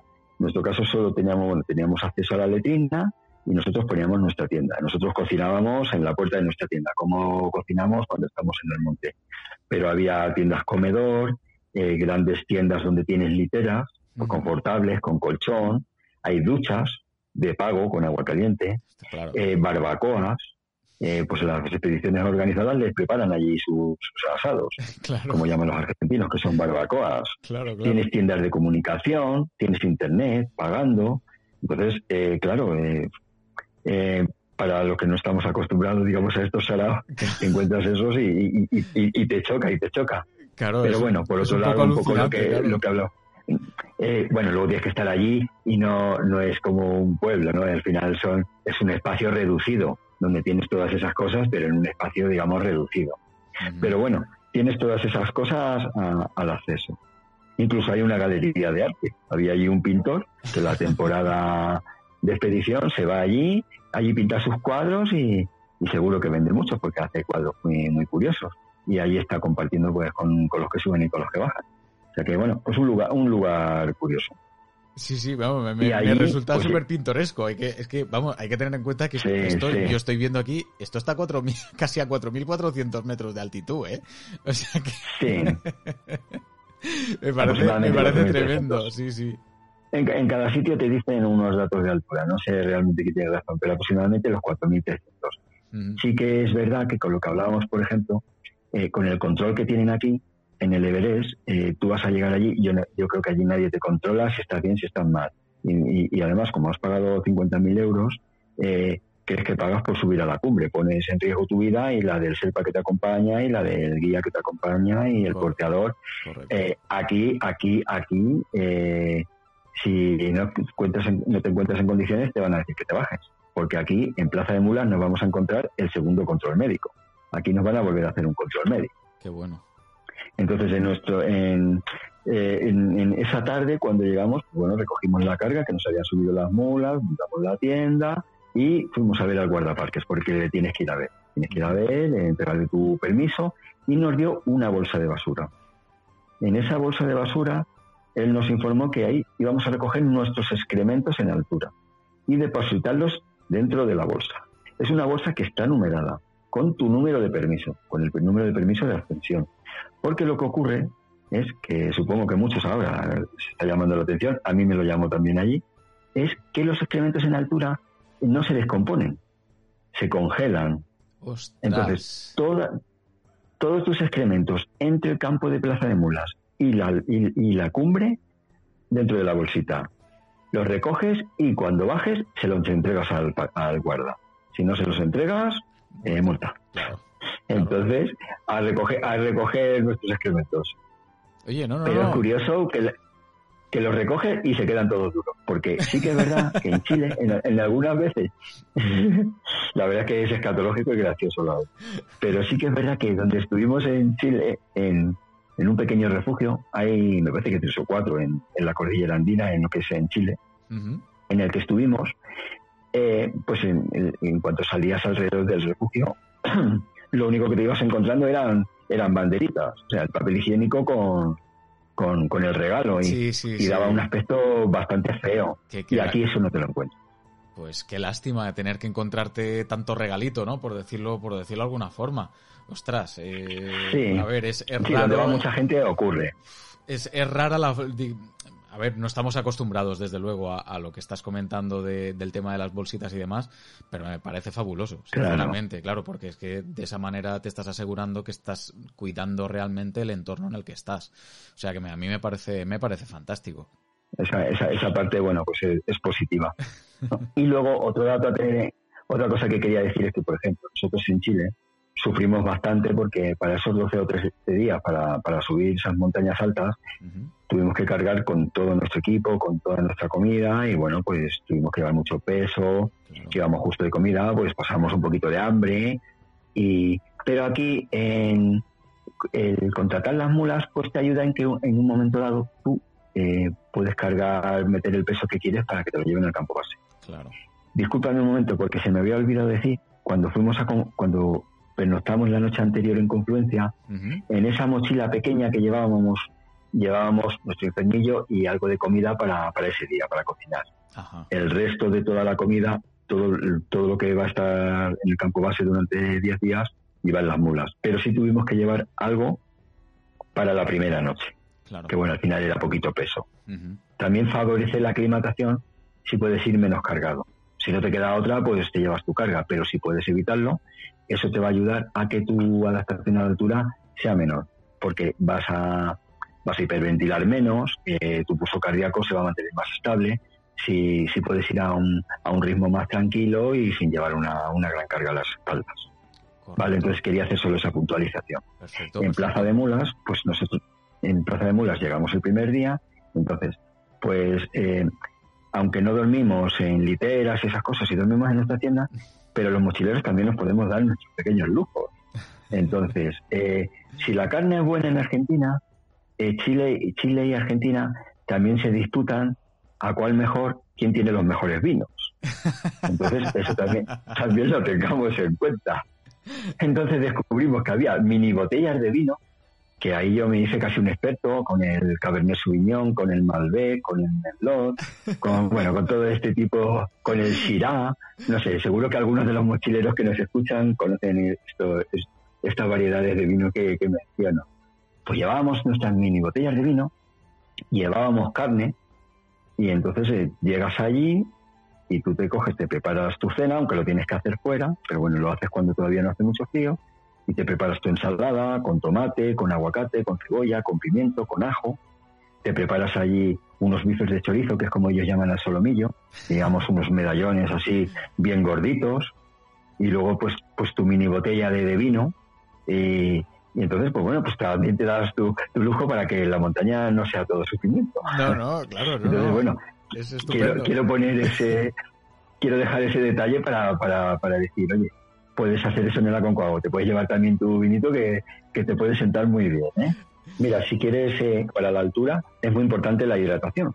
Eh, y, y, para evitar una buena deshidratación, pues bueno, mm, importante. Aparte de beber agua, el cómo está ese agua, porque lo que nos ocurre, sobre todo en la montaña, es que el agua, pues al final de ríos, de, proviene de, hielo o lo cogemos de, la nieve, que nos toca deselar nieve, no en el Aconcagua, pero en todos los sitios, pero te puede tocar también deselar nieve, a nosotros nos tocaría. Entonces, esa nieve al final eh, apenas tiene materia orgánica. Entonces, al final, esas sales que nosotros eh, eh, perdemos a través del sudor, principalmente cloro, cloro y sodio, y, pero también potasio, magnesio, calcio, tenemos que intentar recuperarlo de alguna manera. Entonces, bueno, lo podemos hacer también aquí. Entonces, eh, nosotros en el agua, pues viene muy bien a lo mejor echar un poquito de sal. Eh, normalmente te dicen, como para un litro de agua, te dicen como un gramo de sal. Y luego te dicen entre 20, 30 gramos de azúcar, que lo puedes suplir con polvos de estos de frutas, eh, de sabores, porque así te da un poco un toque. Porque, por ejemplo, el cuerpo necesita, si tú hace mucho calor, el cuerpo lo que necesita es agua, no azúcar. Pero, por ejemplo, si hace mucho frío y a grandes alturas ocurre, lo que perdemos son calorías. Entonces, nuestro cuerpo necesita más calorías y esas calorías, eh, si el agua eh, eh, está muy empobrecida, nos lo aportas y añadiendo a lo mejor un poquito de azúcar. Claro. También podemos tener en cuenta que a veces el acompañar estas aguas con alimentos eh, vamos a, favorecer la retención, la retención de, estos alimentos por el organismo, que nos va a ayudar a, digamos, añadir ese suplemento, suplemento que, que, este agua eh, de glaciar eh, carece, ¿no? Entonces, bueno, quería hacer un poco esa puntualización de la hidratación, que es muy importante en altura beber. Correcto. siempre dicen a los que están a 8.000 metros, pues tienes que beber 6 litros, tienes que beber, luego no bebes eso. Porque cuando está, sobre todo los días de cumbre y hace mucho frío, eh, el agua se está helado, aunque lo lleves en un termo prácticamente, y, pero por lo menos si tú los días anteriores, cuando tienes la, la mm, capacidad de poder estar en un sitio tranquilo y poder hacer una buena alimentación y una buena hidratación, haz. Igual que cuando vas a ir a hacer una carrera, un maratón, eh, no dejes para el día anterior la hidratación y la alimentación. Claro. Intenta llevarla antes. Claro, correcto. ¿Vale? Entonces, bueno, que lo tengamos ahí en cuenta. Luego, porque también para la hidratación, por ejemplo, la temperatura ideal del agua, para que la asimile bien nuestro cuerpo, es nuevamente entre 10 o 15 grados. Porque cuando bebemos aguas muy frías, que todos bebemos aguas de estas que nos saben riquísimas en la montaña, pero las paredes de nuestro estómago al final están a 37 grados. Entonces, esa agua muy fría puede provocar un shock térmico lo que es un corte de digestión, que lo tengamos en cuenta, que a veces el agua fría, eh, a veces nos conviene antes de beber, eh, de tirarnos ahí a la fuente ahí con, con ansia, pues a lo mejor nos conviene refrescarnos un poquito, un poquito de agua en la nuca, en los brazos, en el cuello, y ir bebiendo poco a poco. Y ya cuando nuestro cuerpo se ha refrigerado, ya a lo mejor pues ya nos tiramos de cabeza. Correcto. Pero bueno. Un poquito de sentido común, aunque sea, sí, sí. un poquito de sentido común, sí. No va a ser, no va a ser el caso de aquí de la Concagua, porque bueno, aquí estamos hablando que estamos que aquí hace frío. Pero bueno, entonces en, dormimos esa noche pues con esa cena de lujo que, que os he comentado y al día siguiente eh, nos lo tomamos de descanso. Es lo que hace la mayoría de la gente. Has llegado a, a ese, al campo base de Plaza de Mulas, estás a 4.300 metros, un poco lo que hablábamos en ese programa, la gente pues intenta hacerlo un poco pues con ese sentido común, buscando esa adaptación progresiva. Eh, al día siguiente conviene pues te quedas de descanso en el campamento de Plaza de Mulas, estás allí, aprovechas pues para hidratarte, para comer bien, nosotros repetimos más o menos un poco el menú, con la carne, con el vino, y ese día toca visita a la doctora hay una caseta, digamos, caseta tienda de campaña y allí te hacen el reconocimiento médico. Eh, pues eh, yo sí que apunté los datos y tuve, por ejemplo, una tensión de 12,8, un pulso cardíaco de 62 y una saturación de oxígeno en, del 93%. Normalmente la saturación nuestra de oxígeno tiene que estar eh, por encima del 90%.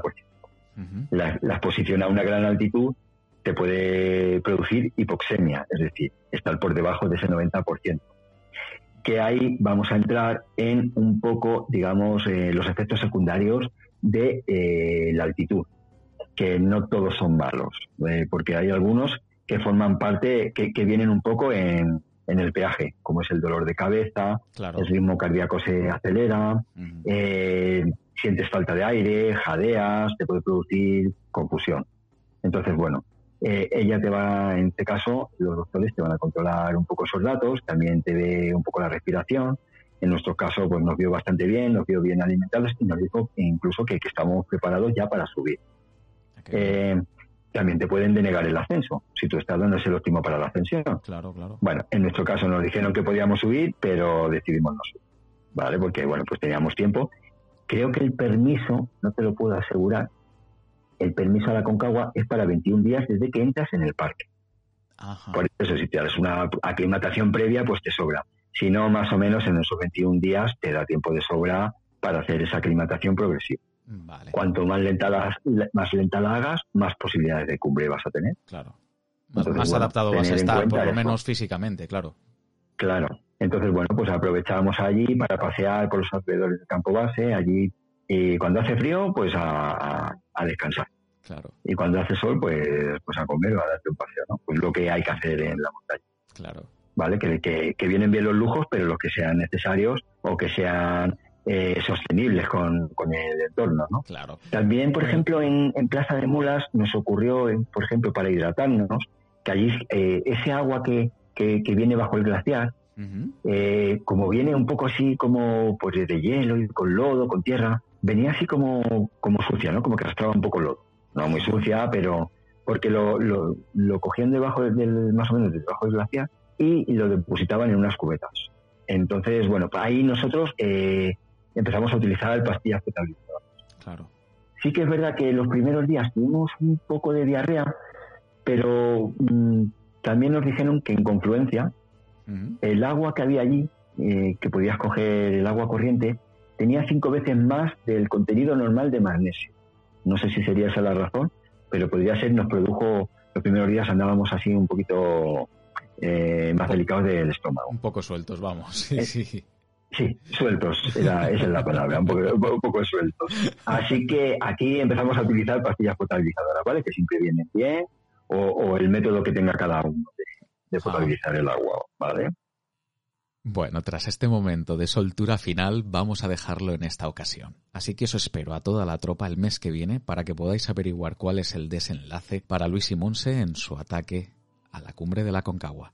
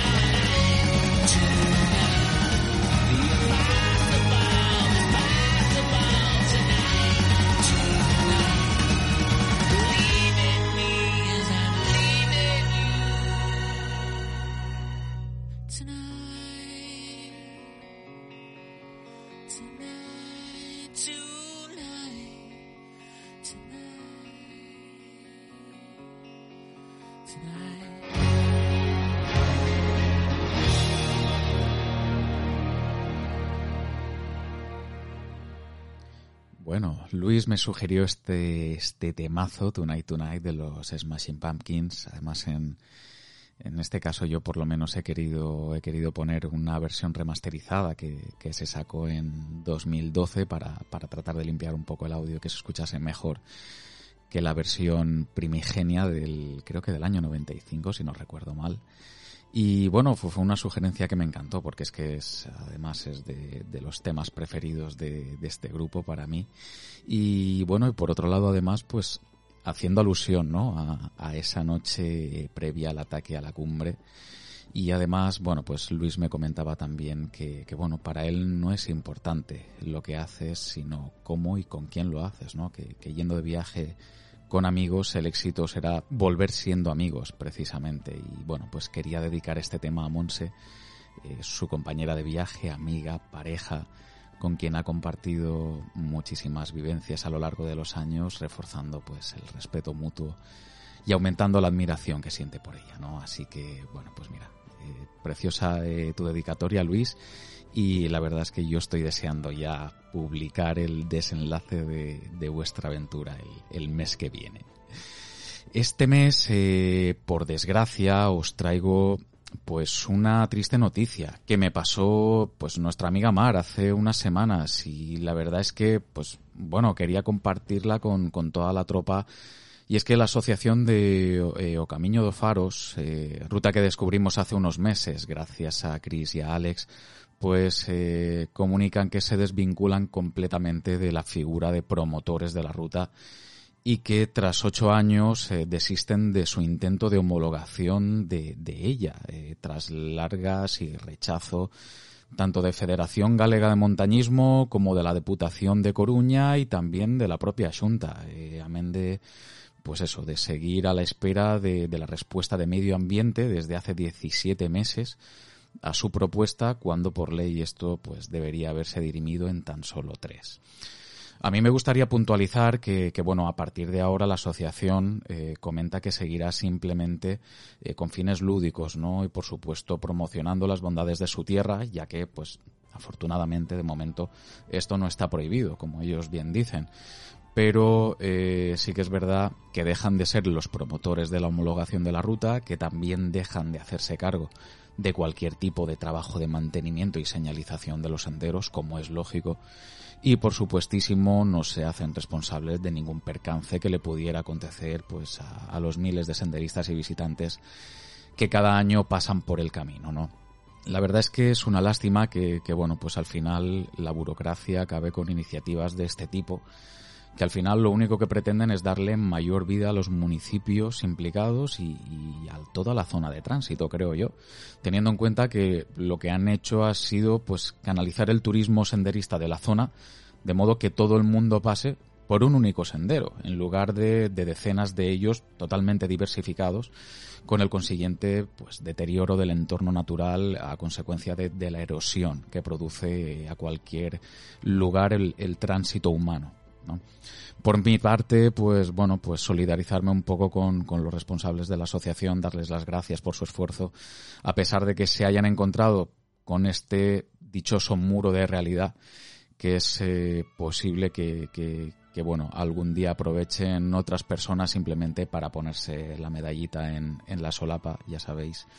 Cuando el trabajo arduo e importante, pues eh, realmente ya está hecho, ¿no?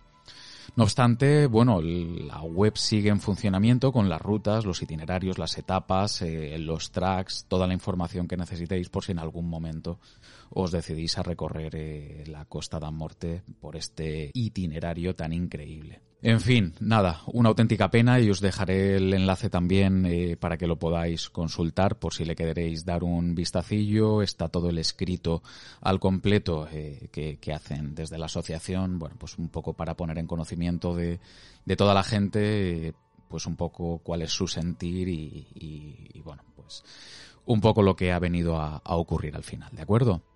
Venga, pues vamos con los comentarios del programa anterior, que lo que no quiero ahora es que nos quedemos con mal rollito tampoco. Venga. Nos comentaba Sericio en primer lugar, eh, qué verdad tan grande cuando dices que se empieza a disfrutar cuando empiezas a preparar la aventura, con cada preparativo, pensando qué te hará falta y de qué puedes prescindir metiendo cada artículo en la mochila, eh, pues eso, ya empieza el, ese gusanillo, ¿no? Que hace que se convierta eh, todo en un ritual. Eh, otro gran programa y que envidia para todos los que viven tan cerca de esas montañas y puedas ir de forma más habitual. Por aquí me intento conformar por con coronar las ocho cumbres de mi Andalucía. Un saludo. Oye, a mí me parece un, un proyecto muy chulo, ¿eh? este que estás haciendo, Sericio, el de, el de las ocho cumbres de, de todas las provincias de, de Andalucía. Me parece algo súper interesante, ¿eh? me parece algo muy guay. Me encantaría que nos, que nos hablaras de ello, tío. Y con respecto a lo del, lo del proceder, ¿no? Con, con cada detalle, yo no lo puedo evitar. El momento que saco el mapa y empiezo a ver ya dónde quiero ir y qué es lo que quiero hacer, digamos que ahí de alguna forma eh, eh, el viaje o, las rutas ya han empezado, ¿no? Es, es un poco pues esa preparación y, y, empezar a meter en, en, la mochila, además de lo que necesitas, pues, pues un buen montón de ilusión, ¿no? Y, y de ganas de, de hacer todo lo que, todo lo que tienes en la cabeza. en fin, muchísimas gracias por el comentario, Sericio. Un abrazo. Giuseppe MS eh, nos decía, qué buena ruta, estupenda la descripción que haces, eh, me imagino estar allí otra vez. No tuve la suerte, y entre paréntesis o previsión, de hacer primero el aguja de Pondiellos, otra vez será. La cresta de los algas la hice y después eh, del último bajé a la senda lateral, que estaba nevada. El Argualas igualito como lo describes, con la peligrosa bajadita esperando ahora la de los infiernos. Yo subí por los Ibones y el paisaje con nieve fue espectacular. La bajada la hice por, por la brecha del medio y creo que es algo peligrosa, eh, bastante con nieve además, en fin. Eh, no me enrollo más. Esperando la próxima y si vas al Balaitus desde Sayen te encantará. Saludos a todos. Pues Josep, eh, a ver, el de la, la, parte de la aguja es, a mí me pareció divertida, simplemente es que me pareció divertida, pues porque tienes ahí un par de trepaditas chulas y como que se sale un poco, ¿no? De, de lo habitual que es, eh, pues únicamente eh, caminar o, o, hacer senderismo. Le mete, digamos, le mete ese puntito de pimienta, ¿no? Por, por decirlo de alguna forma. Pero vamos, tampoco creas que es una grandísima cosa, no sé, a mí me pareció, me pareció divertido, ¿eh? y ya, ya te digo, estas trepaditas y demás estaban, estaban súper interesantes. Y los infiernos, eh, ostras, eh, la forma en la que lo hiciste y bajar por la, por toda la brecha, eh, uf, me parece, me parece delicadillo, ¿eh? Yo la hice subiendo y tenía algunos sitios donde, pues eso, el metro y medio, dos metros, los tenías que salvar, casi haciendo un pequeño saltito y, y similares. Lo que pasa es que, bueno, como ves, este mes no os voy a hablar de, de los infiernos, no se ha hablado de los infiernos, lo vamos a dejar para un poquito más adelante, que tenemos eh, todavía algún cartucho metido en, en el zurrón y, y, vamos y vamos viendo cosillas más adelante, pero no te preocupes que evidentemente la, ruta de, de, los infiernos la, la, haré también un poco pues para, para compartir con, con todo el mundo eh, la experiencia que tuve allí, que tuvo algún momento un poco también, ya lo verás. En fin, no me enrollo. Josep, un abrazo muy fuerte, muchísimas gracias por comentar. Jordi Esteve Asins eh, nos escribía también, decía, tiene buena pinta, quizá mi siguiente salida la haga por estos lugares que bien describes. Eh, me ha gustado mucho el programa, un abrazo y buena senda. Pues muchas gracias, este, Jordi. Eh, la verdad es que la ruta a mí me parece eh, súper recomendable, muy guay, tampoco es una ruta súper mega exigente, ni tampoco de muchísimas, muchísimas horas eh, no sé, eh, yo creo que muy cañera por un lado y, muy disfrutona también al mismo tiempo. Lo único, bueno, pues la situación en la que estamos metidos ahora mismo tampoco invita a según qué cosas, ¿no? En cualquier caso, pues bueno, eh, me imagino que un poquito más adelante volveremos a tener un poquito más de libertad a, la hora de, de, poder hacer este tipo de, de salidas. Un abrazo, Jordi. Artio, eh, Dani, ¿qué tal, tío? Buenísimo programa, Hugo. Es un gustazo escucharte. Para los que no solemos hacer rutas, es como hacer una microescapada. Muchas gracias. Hombre, gracias a ti, Leñe. Más por, por, por darte la paliza de escuchar el programa. Y dice, y por cierto, mira que no tengo pensado salir al monte, pero me has vendido la mochila. que te oigan los de Osprey y a ver si me contratan, yo qué sé. Nada, muchísimas gracias por tu comentario, Dani. Un abrazo, crack. Nos escribía también al que la IFI eh, nos decía, qué buena ruta y qué bien contada, como siempre. Joder, muchas gracias, tío. Es que ya hay, hay ciertas personas por aquí que la verdad es que da gusto escuchar. Vamos, yo me hincho como un pavo, en serio, de verdad. Eh, según me dijeron en Panticosa, este verano ha sido una locura la cantidad de gente que ha estado por allí. Eh, tengo entendido que sí, ¿eh? y viendo cómo estaba aquel sábado la cosa, no me extraña lo más mínimo, de verdad. Seguía diciéndonos también. Así que te, así que si te agobiaste con la gente que había, imagínate si hubiera sido en agosto. Romería al Garmo Negro.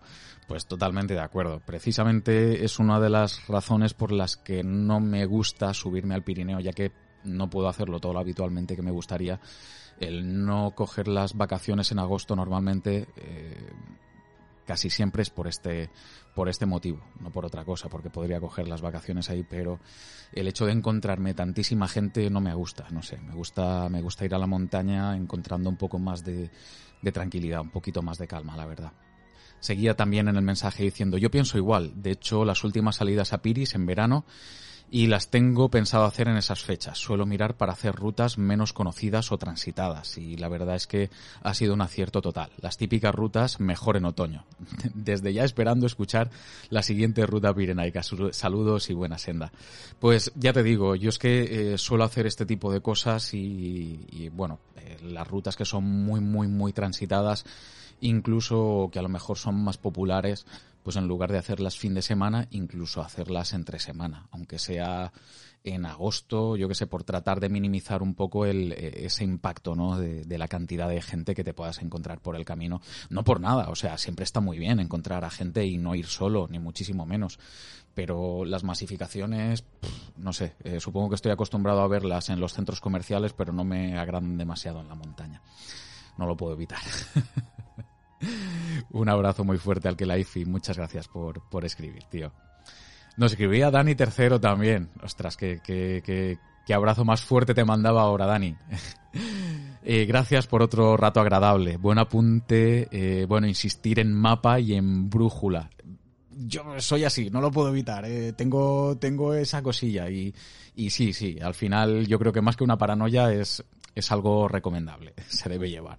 Y dice, y la Camelback ideal para hidratar eh, más sin, sin pereza, sin tener que estar parando para sacar la botella y, y, bueno, y incluso es recomendable llevar una botella adicional por si pincha el Camelback, eh, aunque no suele pasar. ¿Y qué razón eh, te quedas nuevo al cambiar la camiseta? Un abrazo. Bueno, son, yo que sé, pequeños tips que, que al final vas aprendiendo cuando ves también a otras personas y, bueno, pues al final todo sirve para, para aprender, está claro. El, el, tema de la camiseta, creo que sí que lo conté, fue, fue viendo a un, a un señor ya muy mayor, además, en, en la brecha de Roland, hacía un frío que pelaba y, y, cuando vi que se, que se quedaba allí medio despelotado, yo digo, madre mía, digo, está, está mal de la cabeza este hombre. Y de repente veo que saca una camiseta, se quita, de la mochila que se la pone, yo digo, no, no está zumbado. Lo que pasa es que es mucho más inteligente que yo.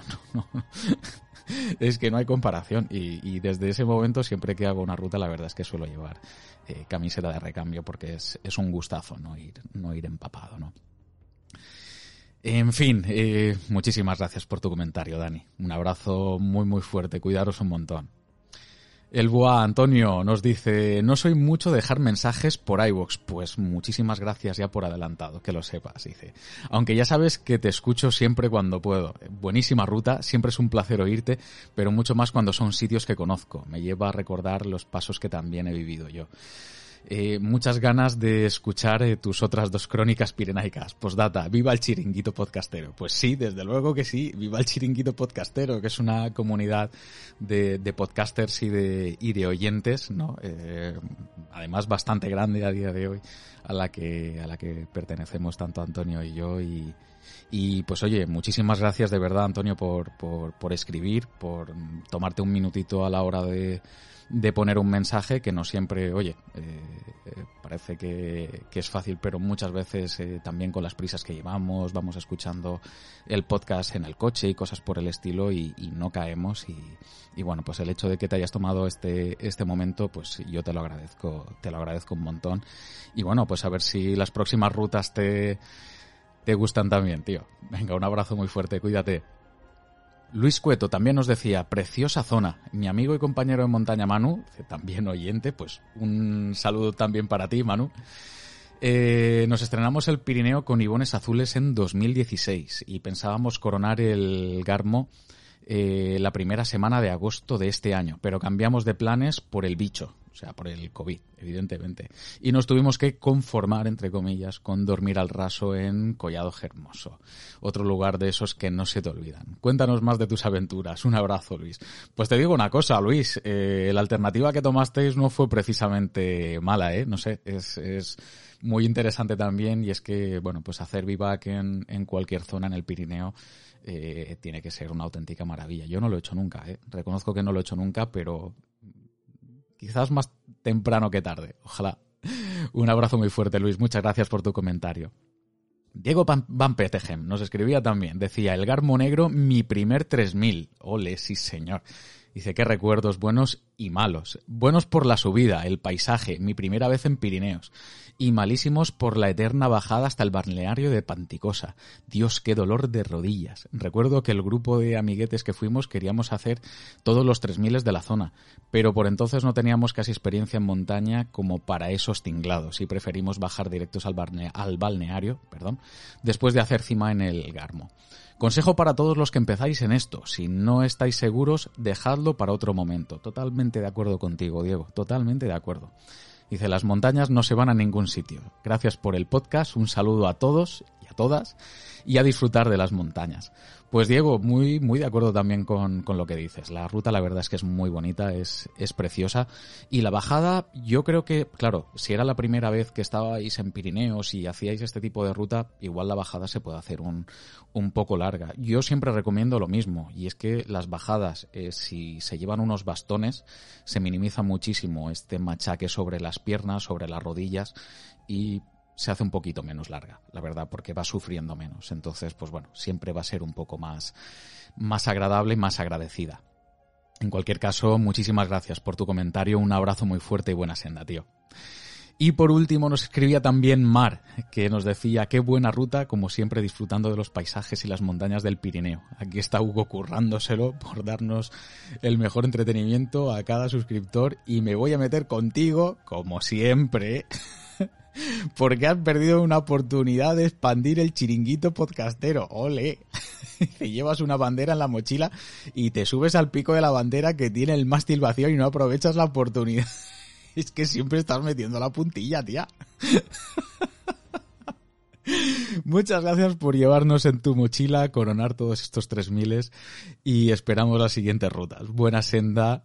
Y dice, postdata, dice, ya hemos hecho las primeras, eh, ya hemos estrenado las primeras mochilas portasherpas. Un guiño. Pues vamos a ver, muchas gracias lo primero, Mar, por, por escribir. Y, y bueno, pues si, si te ha gustado el episodio, me alegro, me alegro un montón. Del tema de la bandera es que no era plan. A ver, estaba un poquito intrincado para subir justo donde estaba el palito de la bandera, que aunque estuviese a metro, a medio, a, joder, a metro y medio detrás de mí, pero, pero bueno, también había dos o tres personas por allí que estaban pendientes de hacerse fotos y demás, y al final dije, déjate de historias, déjate de embolados, no vayas a, dar aquí un traspiés y, y después vayas a tener que, que lamentarte. Así que mira, lo dejé precisamente eh, por eso, ¿eh? no, no por otra cosa yo encantado de, llevaros en la mochila, ya lo sabes, y, vamos, cada día lo hago con, con más ganas y bueno, como, te contesté también, eh, pues cada vez que, ahora hago una ruta, la verdad es que lo hago un poco con, con la vista de, de, decir, bueno, ¿y cómo puedo hablar de esto? ¿Cómo puedo enfocar esta ruta a la hora de, de, de hacer un programa, no? Ahora es, es un poco, se ha convertido un poco en, en de formación profesional o de profesional entre comillas. Pero, pero es un poco así, es un poco así. La verdad es que ahora siempre pienso en, en cómo puedo hacer un programa siempre que salga a la montaña, no lo puedo evitar. En fin, espero que hayan ido muy bien las mochilas para tus Sherpas y ostras, eh, siento un montón no haber podido eh, haber hecho todavía el, el programa para de, de senderismo con, con niños que, que tengo ahí pendiente porque la idea era pues subir a Valencia para hacerlo juntamente con, con mi prima y, con, y con mis sobrinos y, con su marido también. O sea, todos juntos allí y demás, pero, pero mira, lo teníamos previsto para justamente para ahora y de nuevo con, con el nuevo, bueno, con las nuevas restricciones que tenemos ahora, pues lo tenemos que dejar para un poquito más adelante, ¿no? Pero, pero bueno, como tenemos todavía algunas cosillas ahí pendientes eh, en cuanto a programas, no te preocupes que material tenemos. Lo único que, bueno, eh, van a llegar ya un poquito tarde para, para que puedas usar esas mochilas y demás. En cualquier caso, nada, espero que, que les vayáis pudiendo dar eh, uso a medida que, que, se vayan levantando otra vez restricciones y demás y, y, que lo vayáis disfrutando un montón. Un abrazo muy fuerte, Mari. Muchas gracias por, por el comentario. Bueno, llegan los likes. Madre mía, es que cada vez comentáis más. Va a llegar un momento que, me va a ser imposible leer todos los comentarios, en serio, de verdad. ¿eh? Eh, agradeceros los likes a, a, Mar, a David Martínez, a Alba L. Porto, a Luis Cueto, a Erland, a Asmond, a su, un abrazo fuerte, a Dagorland, a Alberto Sánchez, a Nómada Forestal, a Planeta Xbox y a Danik. Es que eres muy crack, tío. un abrazo muy fuerte. Eh, a Roberto López, a José Luis Ortega, a Jordi Esteve, a Sericio, a Giuseppe MS, a Diego Van Petegem, Jaime, a Guller, a Fernando Beviar, a Sergi Prats, a Antonio el Boa, a María del Mar Bueno, al Kelaifi, a José Enderos, a Raidero Vicent, a Sandra Ventas, un besazo, a Dani Tercero, a JJ, que aunque no aparece, sé que le dio, pero está todavía pendiente de montarse bien su usuario. Y bueno, y por supuesto a Luis, eh, que, bueno, pues va a hacer posible que viajemos hasta la Concagua nada menos, gracias a, prestarse a, a, que contemos aventura junto a Monse. Ya sabéis que, bueno, estos likes de iVoox, las estrellitas de iTunes, eh, todos los comentarios que hacéis ayudan muchísimo para que el programa pues sea cada vez más visible, ¿no? Para que siga creciendo y, bueno, pues si es la primera vez que estáis escuchando eh, uno de los programas de, mochileros y habéis llegado hasta aquí porque os ha gustado, pues suscribíos si aún no lo habéis hecho y compartirlo con la gente montañera que conozcáis, pues que igual les puede gustar, ¿no?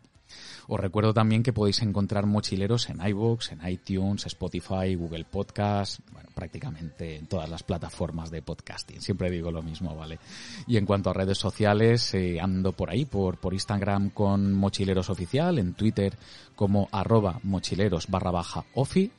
Mochileros Podcast en Facebook y bueno, el correo electrónico es mochilerosoficial arroba gmail.com.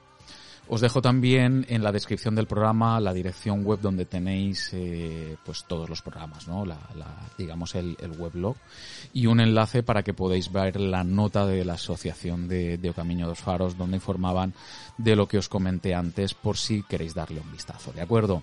Bueno, otro pa, pues hasta aquí el programa que tenía que ser de octubre, pero acaba por salir en noviembre. Eh, no os perdáis el próximo con el desenlace precisamente del ataque a la cumbre de la Concagua nada menos. Y tened mucho cuidado que ya sabéis que la cosa pues bueno se está poniendo otra vez un poco fea con todo el tema del COVID, ¿vale? Así que cuidaos mucho y por favor, poquito de sentido común a la hora de, de hacer las cosas, ¿de acuerdo? Para quienes estáis siempre al otro lado, sed felices y buena senda.